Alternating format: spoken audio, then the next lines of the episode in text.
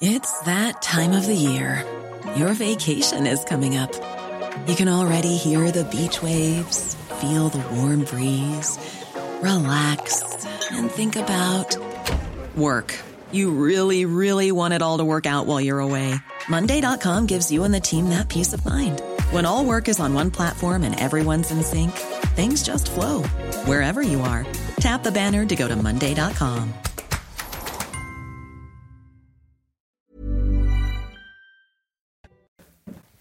C'est News, il est 6 heures. Vous regardez la matinale à la une ce matin. La forte baisse de la natalité en France. L'INSEE va publier aujourd'hui les tout derniers chiffres de l'année 2023. Mais on sait déjà qu'ils sont mauvais. On sait également, en revanche, que le nombre annuel d'enfants nés de deux parents eux-mêmes nés en dehors de l'Union européenne est lui en forte hausse. On va vous donner tous les détails. Amélie Oudéa Castera a beaucoup de difficultés à clore la polémique sur la scolarisation de ses enfants. Nouvelle tentative, risquée à mon sens ce matin. Elle se rend à l'école publique où a été scolarisé son fils il y a 15 ans. Elle s'était plaint, vous savez, du nombre de professeurs non remplacés. Gauthier Lebret avec nous, analyse politique, décryptage. A tout de suite Gauthier. Après son passage par l'île de la Réunion, le cyclone Bellal frappe l'île Maurice. Les images euh, sont impressionnantes. Témoignage ce matin dans la matinale d'Éric, qui sera en direct avec nous, habitant de l'île Maurice. A tout de suite, Eric. Donald Trump remporte haut la main la primaire républicaine dans l'Iowa. Le premier État américain à organiser le vote. C'est très bon signe pour Trump en route pour cette investiture républicaine en vue de la présidentielle aux États-Unis à la fin de l'année. Elisabeth Guedel en direct avec nous. À tout de suite, Elisabeth. Et puis le taux du livret A garanti à 3%, est-ce vraiment une bonne nouvelle? Ou est-ce que c'est un tour de passe-passe de Bercy? Est-ce que les épargnants ne seraient pas en réalité perdants? Je poserai la question à Lomi Guillot. La crise de la, natalité, en France, elle s'aggrave. Les femmes font de moins en moins d'enfants. Les chiffres ont continué leur spectaculaire diminution l'année dernière. Si ce phénomène s'observe partout en Europe, la France se caractérise euh, par des taux de fécondité très différents selon l'origine migratoire des populations. Toutes les explications euh, d'Adrien Spiteri et de Maxime Leguet. C'est une véritable crise de la natalité qui touche le pays. Le nombre de naissances sur le territoire français continue de diminuer alors que le nombre de nouveau-nés était de 666 000 entre janvier et novembre 2022. Le chiffre chute à 621 691 sur la même période en 2023, soit une baisse de 6,8%. Dans le détail, l'évolution de la natalité recouvre des réalités très différenciées selon l'origine migratoire des populations. On a une natalité native, ce qui est un terme démographique, une natalité française née en France, issue de parents nés en France, qui se contracte fortement. Et on a dans le même temps une natalité issue de l'immigration extra-européenne qui, elle, est très dynamique. Un phénomène structurel et un bouleversement démographique qui s'explique en partie par un différentiel d'indice de fécondité.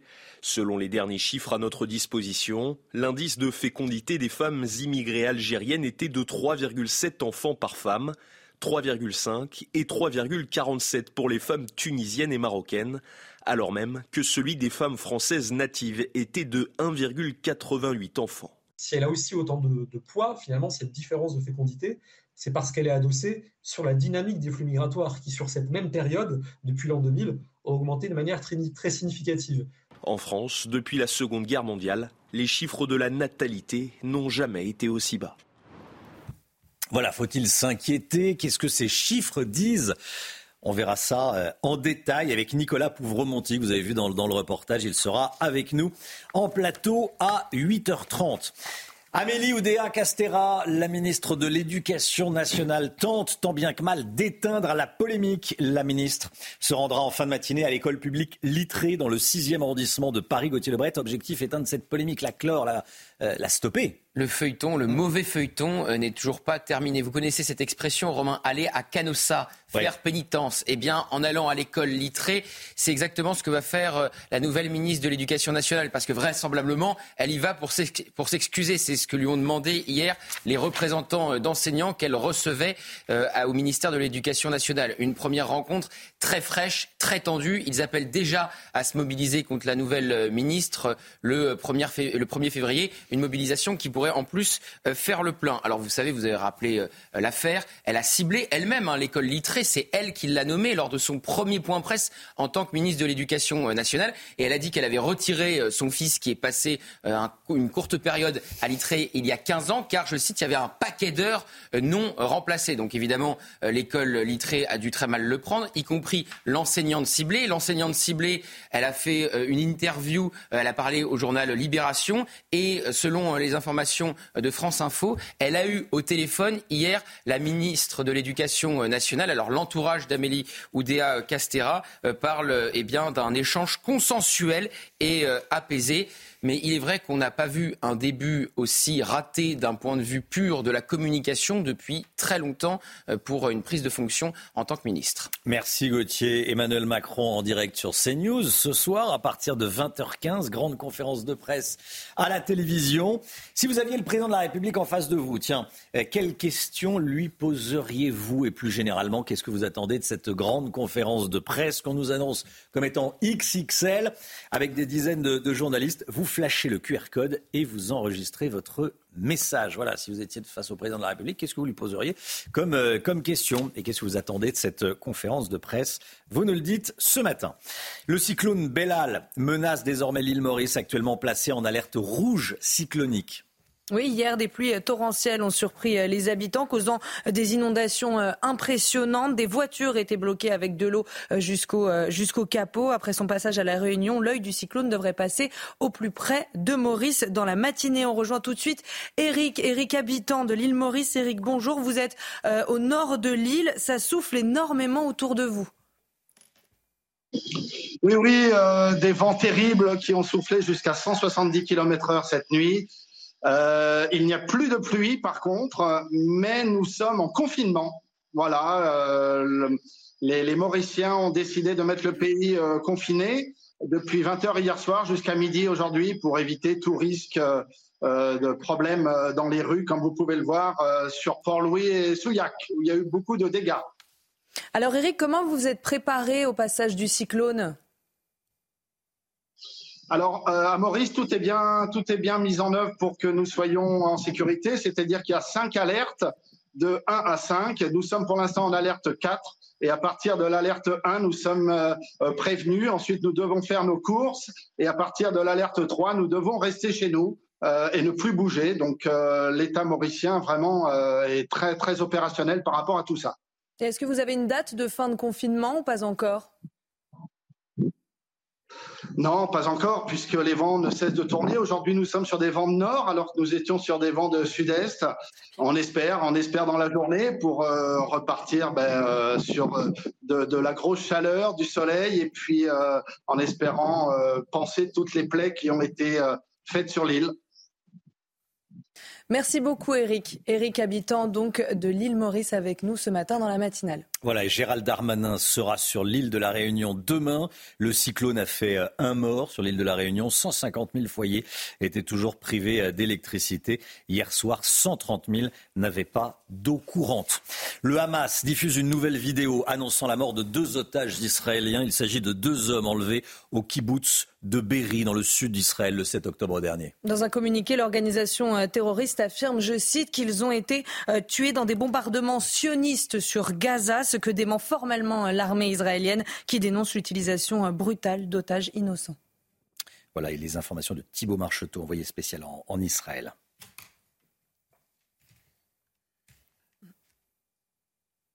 Alors, est-ce qu'on rejoint Thibault Marcheteau?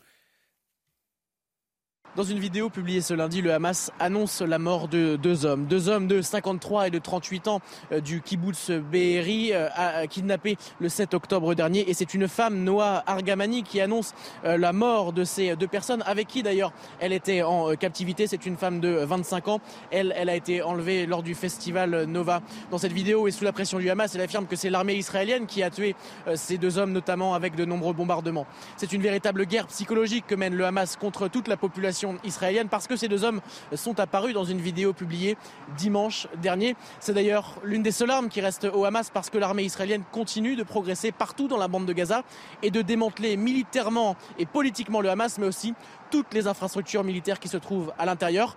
À présent, 134 personnes sont encore retenues dans la bande de Gaza.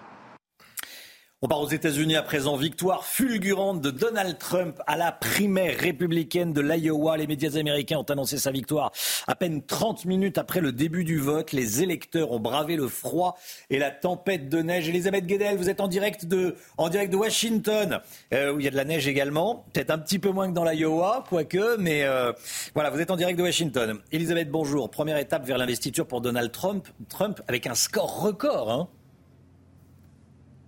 ah oui, Donald Trump est arrivé en tête dans tous les lieux de vote de l'Iowa. C'est du jamais vu avec 51% euh, euh, des voix remportées. Ça veut dire que euh, parmi les électeurs qui sont sortis de chez eux malgré le froid polaire qui, pour aller voter en personne, c'était obligatoire, eh bien un sur deux a voté pour l'ancien président américain. C'est un véritable triomphe pour Donald Trump. C'est exactement ce qu'il voulait pour s'imposer tout de suite face à ses concurrents.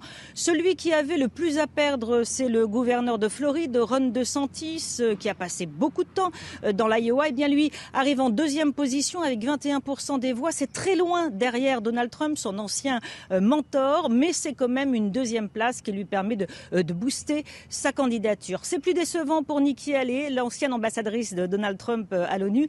Elle arrive en troisième place, mais quand même avec 19% des voix. En fait, elle vise surtout la prochaine primaire dans le New Hampshire la semaine prochaine, un État moins conservateur, ce qui sera mieux pour elle. Donc on n'est qu'au début des primaires, mais c'est certain, c'est un très très bon début pour Donald Trump. Elisabeth Guedel, en direct de Washington. Merci beaucoup, Elisabeth. Voilà. bon, hop, Elisabeth qui est partie. J'avais posé une question sur le froid. Mais voilà. Euh, de toute façon, il fait froid, il y a de la neige à. Ah, bah si, tiens, bah voilà, vous êtes encore là. Et il fait extrêmement froid à Washington. Elisabeth? Écoutez, ça va mieux. Il faisait il faisait beaucoup plus froid hier parce qu'il y avait du vent, mais vous voyez là, il n'y a pas de vent, il y a les chasse-neige qui passent, les voitures roulent quand même doucement, la neige s'est arrêtée, euh, mais euh, là on est plutôt autour des 0 degrés, ce qui, est, ce qui est plutôt supportable, surtout sans le vent. Merci beaucoup Elisabeth, à très vite. Allez le sport tout de suite, on va parler de Lionel Messi. Votre programme avec Magnolia.fr. Changez votre assurance de prêt à tout moment et économisez sur Magnolia.fr, comparateur en assurance de prêt immobilier. Lionel Messi nommé meilleur joueur de l'année 2023 pendant la cérémonie FIFA The Best. Oui, c'était hier soir à Londres, Romain. C'est un nouveau trophée pour l'attaquant argentin qui est déjà lauréat du Ballon d'Or cette année, je le rappelle. Lionel Messi a obtenu le même nombre de votes que le Norvégien Erling Haaland, mais il s'est imposé euh, grâce aux voix de capitaines d'équipes nationales qui ont euh, massivement euh, voté pour lui. Et Kylian Mbappé, lui, arrive troisième du classement. Voilà, c'est Thierry Henry qui allait récupérer le trophée. Euh, donné à Lionel Messi qui euh, n'était pas à Londres. Voilà, mais c'est bien Messi qui a, bien Messi qui est nommé meilleur joueur de, de l'année 2023. C'était votre programme avec Magnolia.fr. Changez votre assurance de prêt à tout moment et économisez sur Magnolia.fr, comparateur en assurance de prêt immobilier. Allez, restez bien avec nous. Dans un instant, on va revenir sur euh, cette information dont on vous parlait hier. Un, cas de, maltraitance dans un EHPAD à, Toulouse. La direction de l'EHPAD nous a euh, euh, contactés, a, regardé, s'est dit bah oui, effectivement, il y a eu un problème.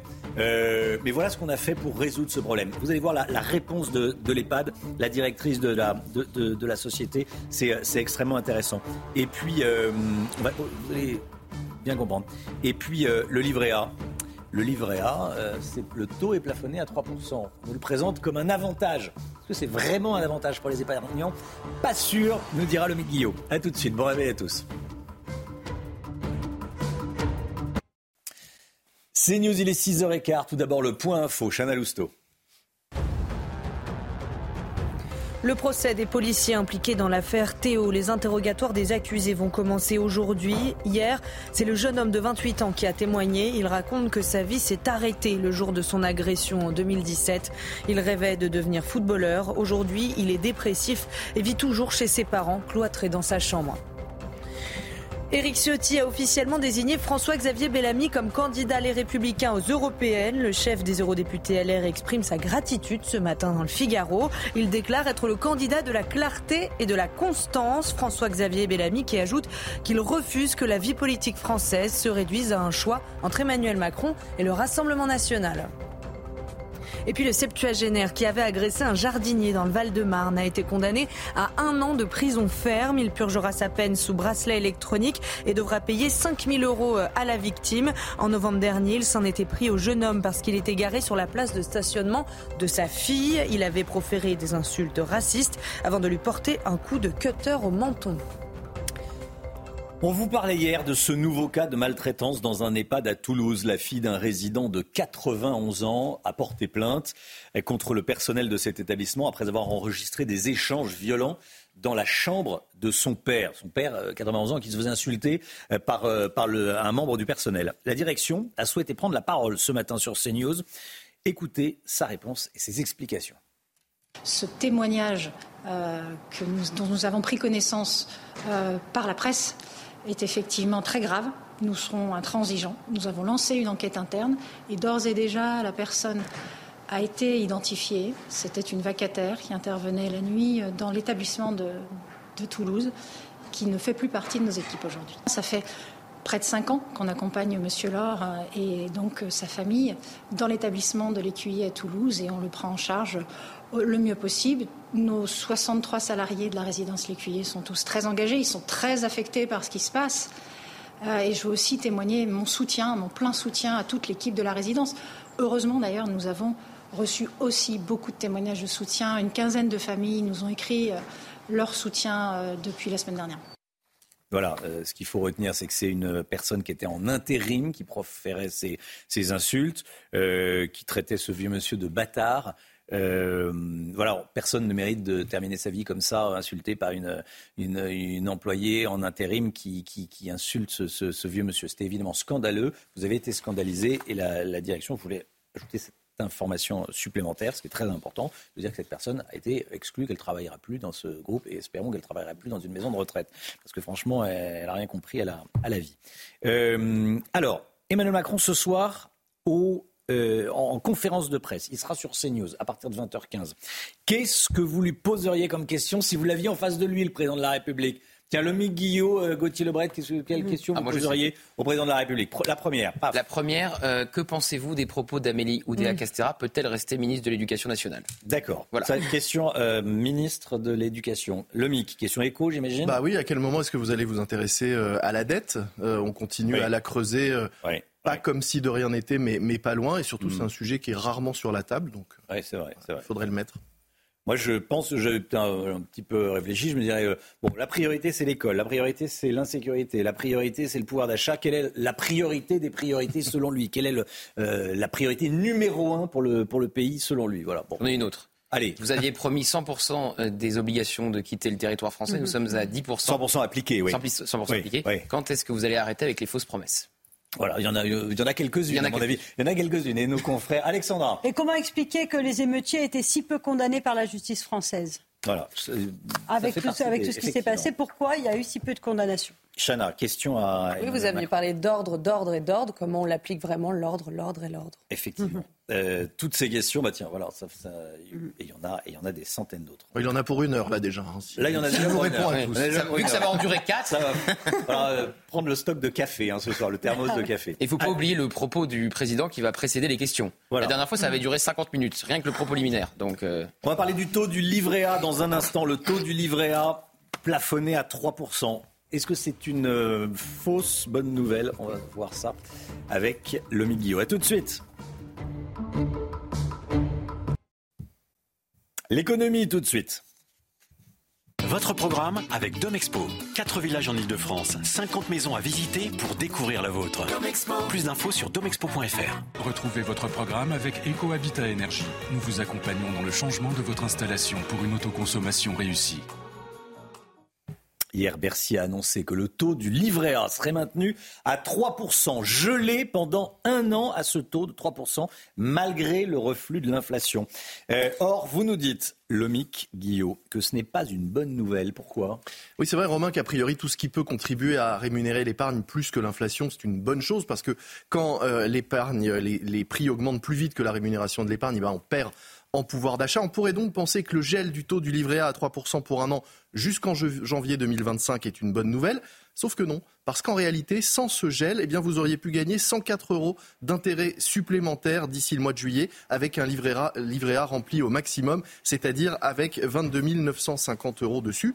Pourquoi? Eh bien tout simplement parce qu'en août dernier, Bercy et la Banque de France avaient décidé de ne pas appliquer déjà la formule de calcul des intérêts du livret A au prétexte que l'inflation allait refluer. C'est ce qui était prévu euh, et espéré. Et donc, pour protéger l'épargne des Français, le taux a été gelé à 3%. Sauf mmh. qu'en réalité, on l'a vu, eh bien, euh, si la formule avait été appliquée, le taux aurait été de 4,1% euh, au mois d'août dernier. Il aurait été de 3,9% euh, en février parce que l'inflation n'a pas reflué autant que prévu, largement au-dessus des 3% qui nous sont donc garantis aujourd'hui. mais si l'inflation baisse vraiment cette année, en 2024, est-ce que ces, ces 3% redeviendront intéressants si ça descend sous les 3% Alors en théorie, oui. Après juillet, d'ailleurs, Bruno Le Maire l'a dit hier, Hein, sur le long terme, ça va être très intéressant. C'est ce qu'il dit, car lorsque l'inflation va baisser et que le taux sera maintenu, vous serez bien content d'avoir un livret A à 3%. Effectivement, euh, mais il faudrait que l'inflation baisse réellement suffisamment d'ici euh, janvier 2025 pour faire euh, retomber le taux du livret A à 1%. C'est assez improbable. En revanche, seule bonne nouvelle, si vous avez un LEP, le livret d'épargne populaire, accessible sous conditions de ressources, là vous êtes mieux protégé et vous allez avoir un rendement plus intéressant pour vos économies puisque le taux, lui, est maintenu à 5%, ce qui là hmm. reste intéressant. Pourquoi avoir minoré le taux du livret A alors? Eh bien oui, c'est ça qui est intéressant, c'est ça qu'il faut regarder. Parce que, en fait, le premier intérêt, c'était de relancer, d'essayer de relancer la, la, consommation en rémunérant moins l'épargne des Français. Le gouvernement espérait qu'ils allaient euh, dépenser plutôt que de mettre de côté, réinjecter de l'argent dans l'économie. Et puis ensuite, euh, c'est aussi pour une bonne cause, nous dit le, gouvernement. Bah oui, vous savez, euh, l'argent du livret A sert à financer notamment les logements sociaux en rémunérant peu ce livret A, eh bien, on assure un taux d'emprunt pour ces logements sociaux intéressant. Ça incite à la construction de nouveaux logements. Donc, quelque part, le gouvernement a fait le choix de moins rémunérer votre épargne, vos économies, pour financer de futurs HLM. C'était votre programme avec EcoHabitat Énergie. Nous vous accompagnons dans le changement de votre ancienne installation pour une autoconsommation réussie. C'était votre programme avec Domexpo. 4 villages en Ile-de-France, 50 maisons à visiter pour découvrir la vôtre. Plus d'infos sur domexpo.fr. Le temps tout de suite, Alexandra Blanc. Et on commence. La météo des neiges avec Murprotec, expert en traitement définitif contre l'humidité. Diagnostic gratuit sur murprotec.fr. Place à présent à votre météo des neiges où les conditions météo s'améliorent en cette journée de mardi au programme intense sec et ensoleillé avec en prime un risque d'avalanche particulièrement faible. Côté température, il fera froid avec en moyenne moins 11 degrés à Val d'Isère ou encore moins 9 degrés du côté de Tignes. Pour le Grand Bornand, la douceur sera au rendez-vous avec en moyenne un petit degré. Le soleil sera également de la partie avec un risque d'avalanche qui restera encore une fois très faible pour la saison. Du côté d'Arèche-Beaufort, même type de conditions météo, programme intense sec et ensoleillé les températures, quant à elles, resteront un peu plus froides, avec en moyenne entre moins 4 et moins 2 degrés. Excellente journée à tous. C'était la météo des neiges avec Murprotec, expert en traitement définitif contre l'humidité. Diagnostic gratuit sur murprotec.fr. Allez, après la météo des neiges, la météo tout court, Alexandra. La météo avec Groupe Verlaine. Isolation, photovoltaïque et pompe à chaleur pour une rénovation globale. Groupeverlaine.com la météo avec vous, Alexandra, et la dépression euh, Irène qui va toucher la France demain et jeudi? Oui, euh, cette dépression Irène qui va commencer à arriver dans un conflit de masse d'air, dans un contexte de conflit de masse d'air. On a un air très doux qui remonte de l'Espagne, on a un air beaucoup plus froid qui nous arrive sur les régions du nord et donc conséquence, épisode neigeux entre la Picardie et le nord. On attend localement entre 10 et 20 cm de neige, pluie verglaçante également en Ile-de-France ou encore sur le nord-est, tandis que vous prévoit, on prévoit 20 euh, degrés euh, dans le sud-ouest. Donc vous voyez sur la carte, grande douceur dans le sud-ouest et puis épisode neigeux entre mercredi et jeudi sur les régions du Nord. On attend quand même localement jusqu'à 20 cm de neige. Donc c'est un épisode particulièrement conséquent. Ça va commencer à se mettre en place ce soir et ça va se terminer a priori jeudi midi dans un contexte donc de conflit de d'air. Vous le voyez avec donc ces 18 départements placés sous surveillance entre la Manche, le bassin parisien ou encore le département de la Haute-Saône en passant également euh, par la Côte d'Or avec donc ces conditions météo hivernales. On attend, je vous le disais notamment euh, sur l'Oise ou encore en allant un petit peu plus au nord vers les Cévennes ou encore la Seine-Maritime, localement jusqu'à 20 cm de neige, donc la nuit prochaine. On retrouve ce matin une journée de transition. L'épisode n'a pas encore commencé. Il va vraiment se mettre en place ce soir et demain. Mais ce matin, on retrouve localement des averses, un temps bien nuageux sur les régions de l'ouest ou encore sur le massif central. Attention également au verglas, les risques de verglas hein, qui restent importants aujourd'hui entre le massif central et le sud de la Bourgogne. Et puis, dans l'après-midi, globalement, de bonnes conditions au nord, du soleil entre la Picardie, la Normandie ou encore le nord-est, du soleil également autour du golfe du Lion. Et puis, arrivée d'une nouvelle perturbation par le nord-ouest. Et c'est cette perturbation qui va donner de la neige entre mercredi et jeudi. Les températures glaciales ce matin à la faveur d'un ciel dégagé, moins 7 degrés à Dijon, moins 8 degrés à Colmar, contre déjà 13 degrés pour le Pays Basque. Et dans l'après-midi, les températures resteront contrastées. 20 degrés à Biarritz ou encore à Pau, contre seulement 2 petits degrés entre la Champagne et les Ardennes. Rejoindre le mouvement de la rénovation énergétique. C'était la météo avec Groupe Verlaine. Pour devenir franchisé dans les énergies renouvelables. Groupe Verlaine. C'est News, il est 6h30. Vous regardez la matinale à la une ce matin. Ces images révoltantes au Havre, agression révoltante. Une jeune fille de 15 ans a été frappée, mise à nu par quatre autres mineurs. Elles ont filmé la scène. On en parle. Ce soir, à partir de 20h15, la conférence de presse d'Emmanuel Macron sera diffusée en direct sur CNews. C'est son rendez-vous avec la nation, annoncé en décembre, une conférence de presse qui s'annonce très très longue. On va en parler avec vous, Gauthier Lebret. Entre Rachida Dati et les Républicains, la guerre est déclarée. Éric Ciotti a expliqué hier ne pas comprendre la décision de la nouvelle ministre de la Culture. Il n'est pas le seul chez les Républicains. Édito politique, 6h50. Dans un campus à Grenoble, un camp de migrants est installé depuis plusieurs années. Une situation que dénonce le syndicat étudiant Uni. On en parlera avec Yven Lecause, porte-parole de l'Uni, sera avec nous en plateau. Cette agression insoutenable, celle d'une jeune fille de 15 ans, rouée de coups et contrainte de se dénuder, ça s'est passé au Havre le 9 janvier dernier. La jeune victime a été euh, agressée à la sortie du lycée par quatre autres mineurs. Des vidéos ultra violentes, malheureusement de plus en plus fréquentes. Adrien Spiteri et Michael Dos Santos. on est des tu vas voir. Des insultes et des coups d'une extrême violence, puis des menaces. T'as vu si j'entends Si j'entends t'as porté plainte sur le corps de la mec, je vais Ce lynchage s'est déroulé mardi dernier au Havre devant une station de tramway de la ville. Ce jour-là, plusieurs jeunes femmes agressent en pleine rue une adolescente de 15 ans, la déshabillent au sol, filment et diffusent la scène sur les réseaux sociaux. Une semaine après les faits, le traumatisme est toujours présent. J'y repense tous les jours. je suis parano même dans la rue et tout. Je me, dis, euh, même si là je me sens en sécurité, bah, j'y repense tout le temps, tout le temps. Sept jours d'incapacité totale de travail lui ont été prescrits. L'adolescente a décidé de porter plainte. Une enquête a été ouverte. À l'origine de l'affaire, un SMS qu'elle aurait envoyé à un garçon dans lequel elle insulterait certaines de ses agresseuses. Les auteurs des faits, mineurs, avaient déjà frappé la veille une autre jeune fille de 14 ans on attend euh, des réponses pénales fermes. Ça devient un véritable fléau. Et effectivement, on a des remontées où c'est de plus en plus euh, courant. En décembre dernier, une vidéo similaire avait été diffusée. Sur ces images, une adolescente âgée de 13 ans avait été passée à tabac à Lyon par trois autres femmes. Voilà, la pauvre, la pauvre victime, euh, l'extrême violence de, de ces agresseurs, de ces jeunes femmes. Euh, tout le monde est, choqué, euh, évidemment, et on voulait en, parler ce matin. Le procès des policiers impliqués dans l'affaire Théo, les interrogatoires vont commencer aujourd'hui. Hier, c'est le jeune homme de 28 ans qui a témoigné. Il raconte que sa vie s'est arrêtée le jour de son agression en février 2017. Il rêvait de devenir footballeur. Aujourd'hui, il vit toujours chez ses parents, cloîtré dans sa chambre. Noémie Schulz suit ce procès pour CNews. Théo Louaka pose un coussin en mousse sur la chaise qui lui est proposée par l'huissier au cas où il aurait besoin de s'asseoir, mais il reste finalement debout tout le temps de sa déposition. Ce grand jeune homme de 28 ans commence par le récit détaillé des conséquences de cette grave déchirure à l'anus. Le plus gros dégât, raconte-t-il, devant une salle d'audience comble, c'est l'incontinence, surtout quand je suis à l'extérieur. Avec pudeur, il poursuit. Avec ce procès, j'ai appris que j'ai la même maladie que certaines femmes qui ont accouché, sauf que je ne suis pas une femme et que je n'ai pas accouché. Théo Louaka reconnaît ne pas avoir suivi les conseils des médecins, la rééducation qui était préconisée. On vous fait mettre tout nu, vous revivez le traumatisme et on vous dit que ce n'est même pas garanti que ça marche.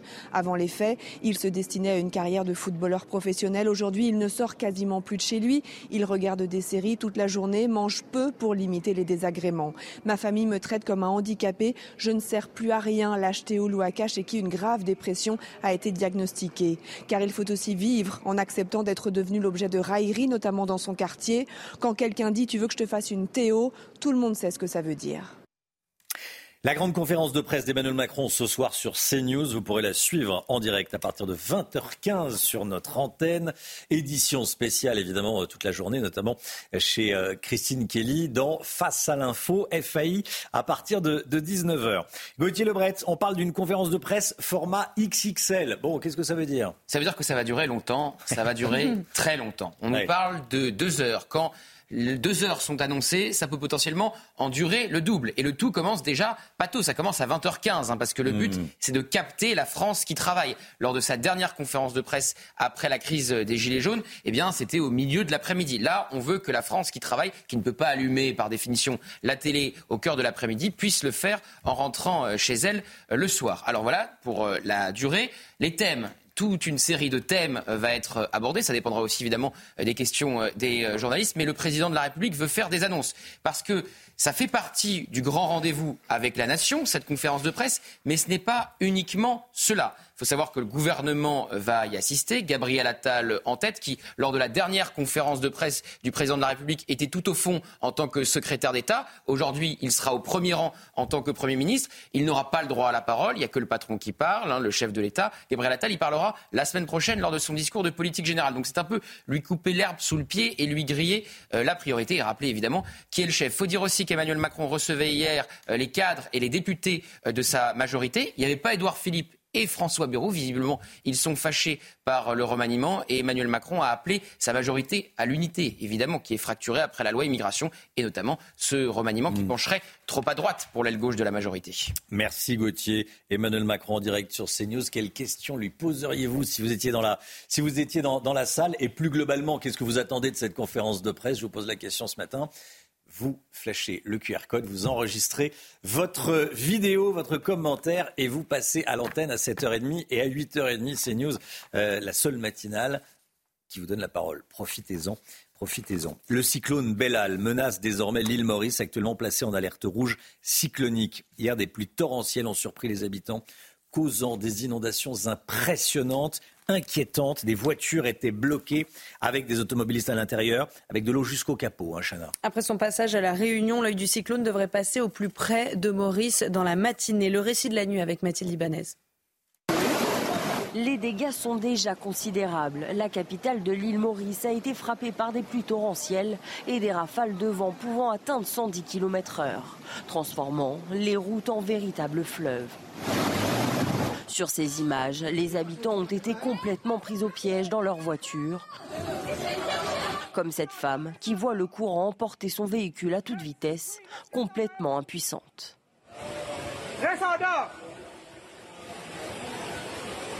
Ou encore ces policiers obligés d'être remorqués par ce camion poubelle. Face à cette situation catastrophique, les habitants improvisent des sauvetages. Ici, une chaîne humaine. Là, un homme sur le toit d'une voiture pour tenter de sauver l'automobiliste coincé.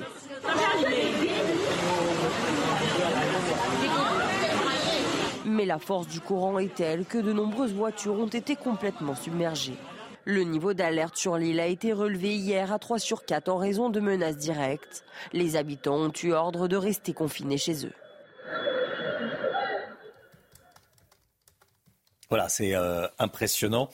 Euh, voilà ce qui se passe actuellement à, l'île Maurice. Voilà, et on a rien à voir, mais en France, on attend de la neige, Alexandra. Hein. Oui, oui, exactement. On attend un épisode neigeux avec la dépression Irène. Ça va commencer à partir de ce soir, surtout cette nuit. On attend localement hmm. jusqu'à 10 à 20 cm de neige. Donc c'est vraiment un épisode de neige significatif entre la Picardie et la Normandie. Et puis attention, un petit peu plus au sud, les pluies verglaçantes seront nombreuses, notamment entre la Manche et le bassin parisien. Situation donc à surveiller cette nuit et demain. Le sport tout de suite. Votre programme avec Magnolia.fr. Changez votre assurance de prêt à tout moment et économisez sur Magnolia.fr, comparateur en assurance de prêt immobilier. Encore une défaite pour les Spurs. Hein. Et malgré la belle performance de notre Français Wenbanyama avec 26 points et 11 rebonds, euh, l'équipe des, euh, de San Antonio s'est inclinée euh, sur le terrain d'Atlanta face aux Hawks, 109 à 99. C'est la 32e défaite pour l'équipe de Wemby qui pointe à la 15e et dernière place de la conférence Ouest. C'était votre programme avec Magnolia.fr. Changez votre assurance de prêt à tout moment et économisez sur Magnolia.fr, comparateur en assurance de prêt immobilier. Restez bien avec nous dans un instant. On va parler de ce qui se passe sur le campus de Grenoble. Un camp de migrants y est installé depuis 2018. On en parle avec vous, Yven Lecoz, porte-parole de l'UNI, de l'association étudiante UNI. Bonjour, merci d'être là et à tout de suite. C'est News, il est 7h moins le quart. Merci d'être là. Tout d'abord, le point info, Chana Lousteau. La grande conférence de presse d'Emmanuel Macron ce soir sur CNews. Vous pourrez la suivre en direct à partir de 20h15 sur notre antenne. Hier soir, le président de la République a rencontré ses ministres et les parlementaires de la majorité. Il les a appelés à rester unis et à ne pas réactiver le clivage gauche-droite. Et puis victoire fulgurante de Donald Trump cette nuit à la, primaire républicaine de l'Iowa. Les médias américains ont annoncé sa victoire à peine 30 minutes après le début du vote. Les électeurs ont bravé le froid et la tempête de neige. Donald Trump laisse derrière lui ses deux rivaux, Nikki Haley et Ron DeSantis. Yven Lecause est avec nous. Bonjour. Vous êtes porte-parole de, l'UNI et on va parler de ce qui se passe sur le campus à l'université de, Grenoble. On va regarder les images déjà. Il y a un camp de migrants qui est installé depuis 2018 euh, avec euh, bon tout un canapé. C'est vraiment c'est installé hein, de, euh, depuis, depuis plusieurs années. Racontez-nous ce qui s'y passe. Alors en 2018, on a eu une soixantaine de migrants qui se sont installés directement dans des locaux. Donc ce sont des locaux universitaires. Ils appartiennent à l'université. Euh, c'est un centre de recherche. Et euh, bah, au début, c'est censé être une solution temporaire. Et euh, cette solution temporaire est devenue mmh. définitive sous la pression des militants d'extrême gauche qui ont refusé que ce camp soit démantelé. Et ensuite, donc, sous bah, l'inaction de l'université et de l'État mmh. qui n'ont pas fait en sorte de reloger ces, ces migrants. Parce qu'il y a combien de personnes dans ce camp? Alors au début, en 2018, c'était une soixantaine de personnes. Aujourd'hui, on sait qu'il y en a davantage, mais euh, on n'a pas, pas les chiffres exacts. Bon. Euh, alors, qui a autorisé cette, installation? Parce que on s'est dit, bon, c'est quand même pas les étudiants qui font la loi sur euh, l'université. Et du coup, que dit la présidence de l'université de Grenoble? Bah, la présidence de l'université de Grenoble, elle ne dit pas grand-chose. Euh, j'ai eu plusieurs rendez-vous avec le président lui-même qui a refusé d'aborder le sujet. Alors ça, j'imagine que c'est parce que euh, on est de droite et donc euh, qu'on ne suit pas son corpus idéologique. Et quand on a essayé bah, de tout simplement aborder le sujet, il a dit que c'était pas un sujet qu'il souhaitait traiter et que les migrants ils resteraient dans dans ce camp, dans ces locaux, dans nos locaux universitaires mmh. et qu'il n'y aurait aurait pas de changement, sachant que euh, ça crée des, conditions d'insalubrité pour euh, les étudiants, parce que la nourriture à l'air libre, ce qui attire les rats, et aussi euh, des conditions d'insécurité, parce que les étudiants, notamment les étudiantes qui sont sur le campus, sont régulièrement menacés, régulièrement intimidés par, par des, des, personnes qui s'apparentent être des migrants, c'est à proximité du camp, et ça c'est notamment à cause de leur tenue vestimentaire. Et c'est-à-dire que des, femmes qui se font euh, embêter, expliquez-nous. On a eu euh, bah, plusieurs témoignages euh, bah, de, jeunes, de jeunes étudiantes qui sont venues nous voir et qui nous ont dit qu'à cause de leur tenue, qu'à cause de leur présence à proximité du camp, mais tout simplement ce que sont des tenues un peu trop sexy pour être clair. Enfin, trop sexy ou.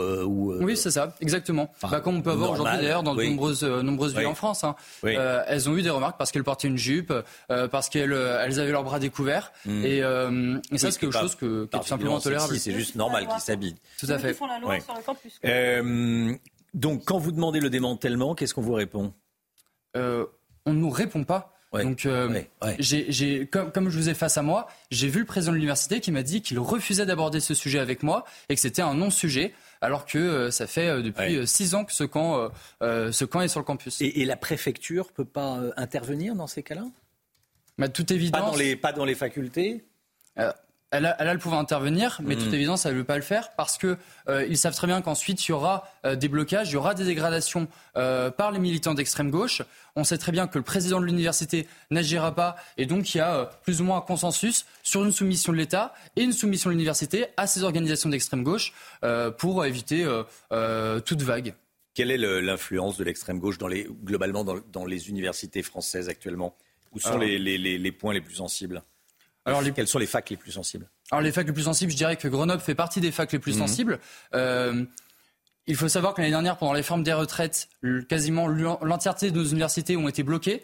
Euh, suite au vote de la loi immigration récemment, juste avant les vacances de Noël, d'autres facs, d'autres universités, euh, Sciences Po Lyon, Paris 8, Paris 1, ont été bloquées. Et euh, là, c'est ce qui risque d'arriver à nouveau, d'autant plus que les militants d'extrême gauche ont l'aval des présidents d'université qui comme ça a été le cas à Grenoble il y a quelques jours, euh, ont pour beaucoup euh, voté euh, des motions appelant à la mobilisation contre la loi immigration. Donc, il faut, savoir que l'extrême gauche, les gauchistes, sont à l'université comme chez eux. Merci beaucoup Yvaine Lecause, porte-parole de l'UNI, syndicat étudiant. Merci d'être venu ce matin sur le plateau de la, de la matinale de, de CNews. Il est 6h50. Merci d'être là dans un instant. Tiens, pour moi, la politique, c'est pas la Star Academy. Qui a dit ça? C'est Eric Ciotti hier soir. Eric Ciotti hier soir qui s'adressait à Rachida Dati. Pour moi, la politique, c'est pas la Star Academy. C'est pas on rentre, on sort. Bon, voilà. Euh, on va en parler dans un instant avec vous, Gauthier Lebret. À tout Avec de un suite. expert de la Starac, bien sûr. Avec un expert de la Starac. à tout de suite. La politique, rien ne va plus entre Rachida Dati et ses anciens camarades des Républicains.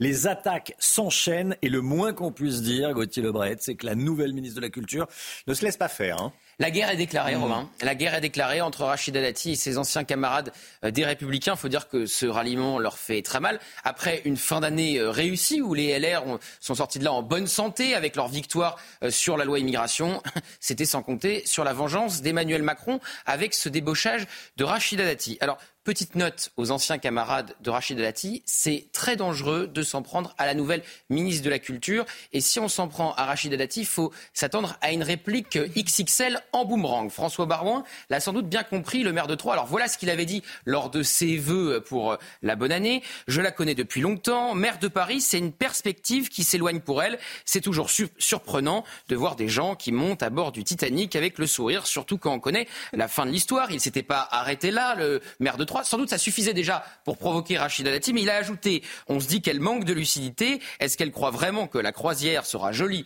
et ensoleillée? La Macronie va exploser. Avec ce chant des sirènes, il y a toujours la possibilité d'attraper des grenouilles qui ont sauté de la brouette. Les sirènes sont sur le rocher. Elles vous disent, regarde comme je suis belle. Viens, il était inspiré, hein, François Mmh. Baron. C'est pour mieux vous entraîner dans les profondeurs et vous tuer à ceux qui acceptent le Titanic et le chant des sirènes.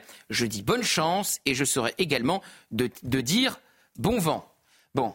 Ça s'arrête pas là. Il y a Olivier Marlex, député euh, LR, patron même des députés LR, qui a dit que Rachida Dati avait vendu son âme, comme Gérald Darmanin et Bruno Le Maire, euh, par opportunisme personnel. Alors elle n'a pas encore répondu à Olivier Marlex, ça ne serait tardé, mais elle a répondu à euh, François Barouin. Et vous allez voir, euh, la réplique est euh, violente. François Barouin est un héritier, c'est le fils d'un ancien maire, d'ancien patron de la FNAC, euh, qui n'a rien fait d'autre dans sa vie que de profiter des protections qu'il a reçues. Et qui, au moment décisif, s'est défilé, puisque François Barouin faisait partie des favoris à plusieurs reprises pour représenter les LR. Il n'a jamais voulu y aller, tant pour notre famille politique que pour le pays.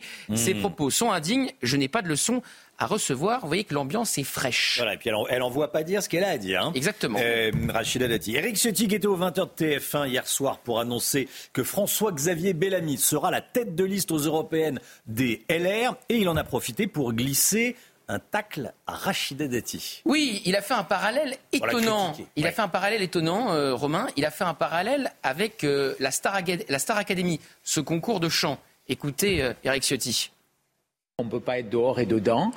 J'ai été élu, nous avons été élus sur un mandat d'opposition, non pas pour une opposition systématique, mais pour servir des convictions, des valeurs. Pour moi, la politique, c'est pas la Star Academy, c'est pas on rentre, on sort. Alors, Chana vous dirait, experte de la Star Academy, qu'on sort, mais on ne rentre jamais à la Star Academy. Quand on est éliminé, c'est une manière définitive. Alors, Faut on être pense précis. évidemment aux anciens euh, propos de Rachida Dati qui qualifiait Hmm. de traîtres hein, les membres des Républicains ou du Parti Socialiste qui partaient euh, chez Emmanuel Macron. Elle a rejoint le camp des traîtres, a dit hier euh, Jordan Bardella lors de ses vœux à la presse. Il perd pas le nord, le président du RN. Il essaye de capter l'électorat LR avec ce nouveau ralliement chez. Emmanuel Macron. Alors, on a besoin de préciser. euh, François Barouin dit la mairie de Paris s'éloigne pour Rachida Dati. Vraiment Pourquoi? Alors, officiellement, il n'y a pas de deal avec Renaissance, même si on a du mal à imaginer un candidat Renaissance contre une ministre ou une ancienne ministre euh, d'Emmanuel Macron. Et il faut savoir que quand Rachida Dati a annoncé par visioconférence quelques heures avant euh, sa euh, nomination au maire LR euh, parisien, eh bien, euh, qu'elle serait donc nommée ministre de la Culture, les maires LR lui ont assuré de leur soutien pour la future élection municipale. Rachida Dati, elle reste maire du 7e et elle reste présidente du groupe d'opposition à Anne Hidalgo. Et bonne chance aux républicains qui voudraient se présenter euh, contre elle, puisque vous l'avez compris, elle rendra coup pour coup.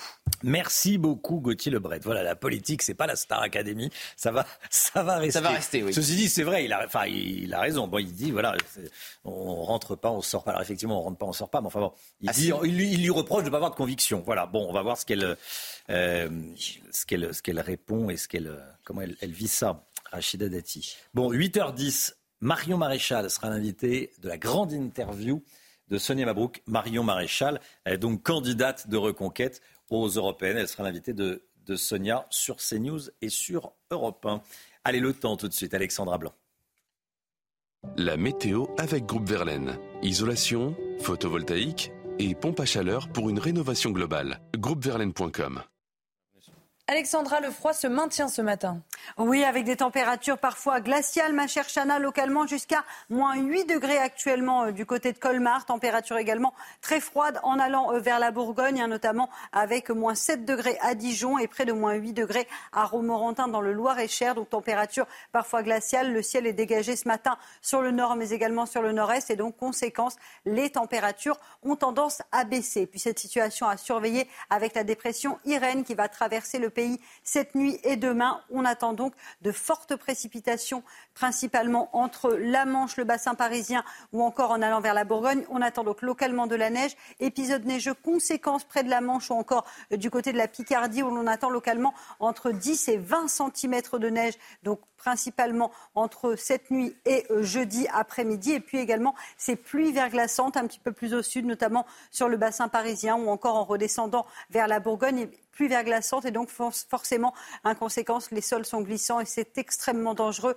surtout si vous êtes au volant. Donc attention, 18 départements placés sous surveillance à partir d'aujourd'hui, principalement ce soir et demain sur les régions euh, du Nord. On retrouve ce matin une journée de transition, temps plutôt calme, localement quelques averses entre le sud-ouest et le massif central, quelques plaques de verglas également euh, sur le centre du pays. Et puis dans l'après-midi, nouvelle perturbation qui arrive par les régions de l'ouest, entrée nuageux au centre, du soleil au nord, du soleil dans le sud. Côté température, c'est glacial ce matin. Je vous le disais, moins 5, moins 6 degrés en allant vers le nord-est contre 13 degrés pour le Pays Basque. Et d'ailleurs, cet après-midi, on aura localement jusqu'à 20 degrés à Biarritz. C'est le grand écart des températures contre seulement un petit degré euh, du côté de Strasbourg, 2 degrés à Nancy ou encore en Champagne. Grand écart donc des températures cet après-midi.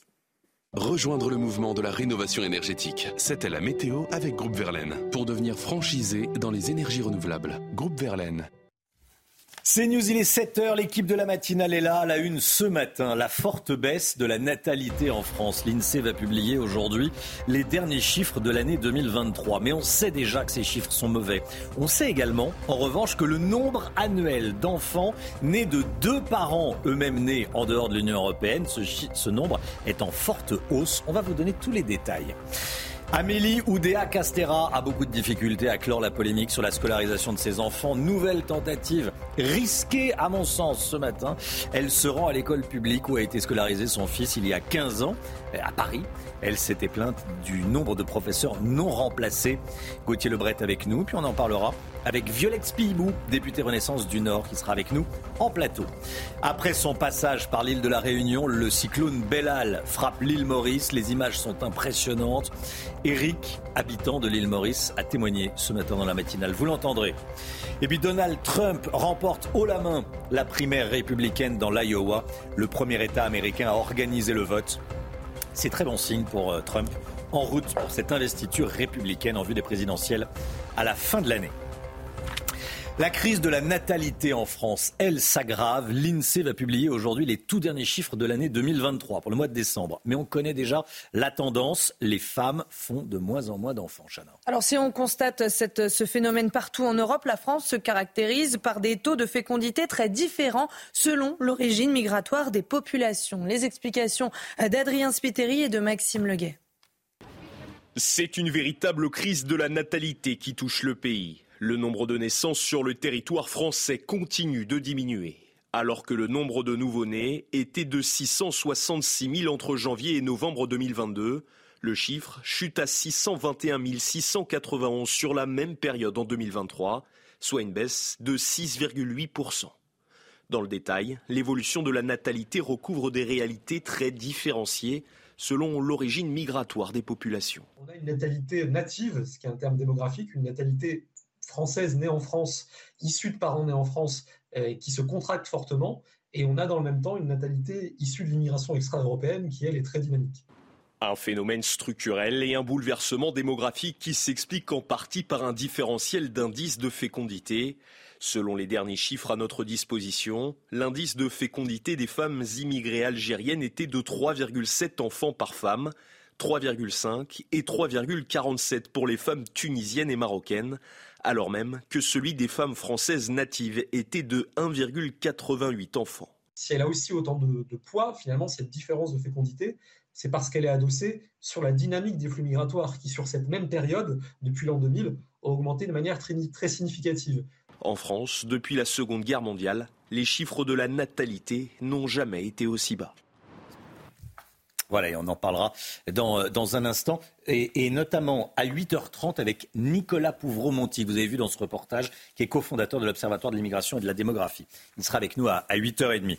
Amélie Oudéa Castera, tente tant bien que mal d'éteindre la polémique. La ministre de l'Éducation nationale va se rendre en fin de matinée à l'école publique Littré dans le 6e arrondissement de la capitale. Gauthier Lebret, objectif, tenter de mettre fin à la polémique. Et elle va réussir à la relancer en allant effectivement faire euh, pénitence. Elle va un peu à Canossa ce matin, vous savez, elle va faire pénitence effectivement dans l'ancienne école euh, publique, euh, très bonne école publique par ailleurs, de son fils dans le 6e arrondissement. Alors vous connaissez l'histoire, son fils, il y a 15 ans, a fait un très court passage dans cette école. Elle a elle-même cité le nom de cette école lors de son premier point presse en tant que ministre de l'Éducation nationale pour expliquer pourquoi elle avait sorti son fils du public avec, je cite, un paquet d'heures non remplacé. Alors depuis, euh, le feuilleton ne s'arrête pas. L'ancienne enseignante de son fils lui a répondu par voie de presse disant euh, que c'est faux, qu'elle n'a jamais manqué euh, une heure de cours et que si elle en avait manqué une, elle aurait été tout de suite remplacée. Vous avez les parents d'élèves de l'école Littré qui sont eux aussi montés au créneau dans la presse pour défendre leur école. Alors l'entourage de la nouvelle ministre de l'Éducation nationale a fait savoir à France Info que la ministre s'était entretenue avec l'ancienne enseignante de son et qu'elles se seraient toutes les deux excusées d'avoir blessé l'autre. Euh, l'entourage de la ministre parle d'un échange consensuel euh, et apaisé. Consensuel et apaisé, pas sûr que ce soit deux mots qu'on retrouve aujourd'hui à l'école littrée pour ce feuilleton euh, qui n'en finit plus et qui frôle la catastrophe en matière de communication. Merci Gauthier. Le cyclone Bellal menace désormais l'île Maurice, actuellement placée en alerte rouge cyclonique. Hier, des pluies torrentielles ont surpris les, les habitants, causant des inondations impressionnantes. Des voitures étaient bloquées dans les, dans les eaux avec de l'eau jusque sur le capot. Hein. Oui, après son passage à la Réunion, l'œil du cyclone devrait passer au plus près de Maurice dans la matinée. Alors, quelle est la situation sur place ce matin? Eric, habitant de l'île Maurice, était en direct avec nous dans la matinale. Des vents terribles qui ont soufflé jusqu'à 170 km/h cette nuit.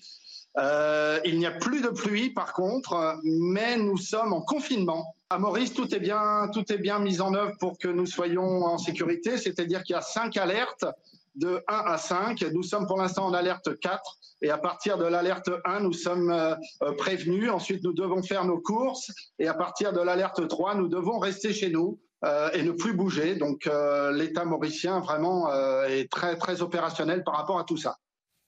Voilà, c'était un témoignage en direct.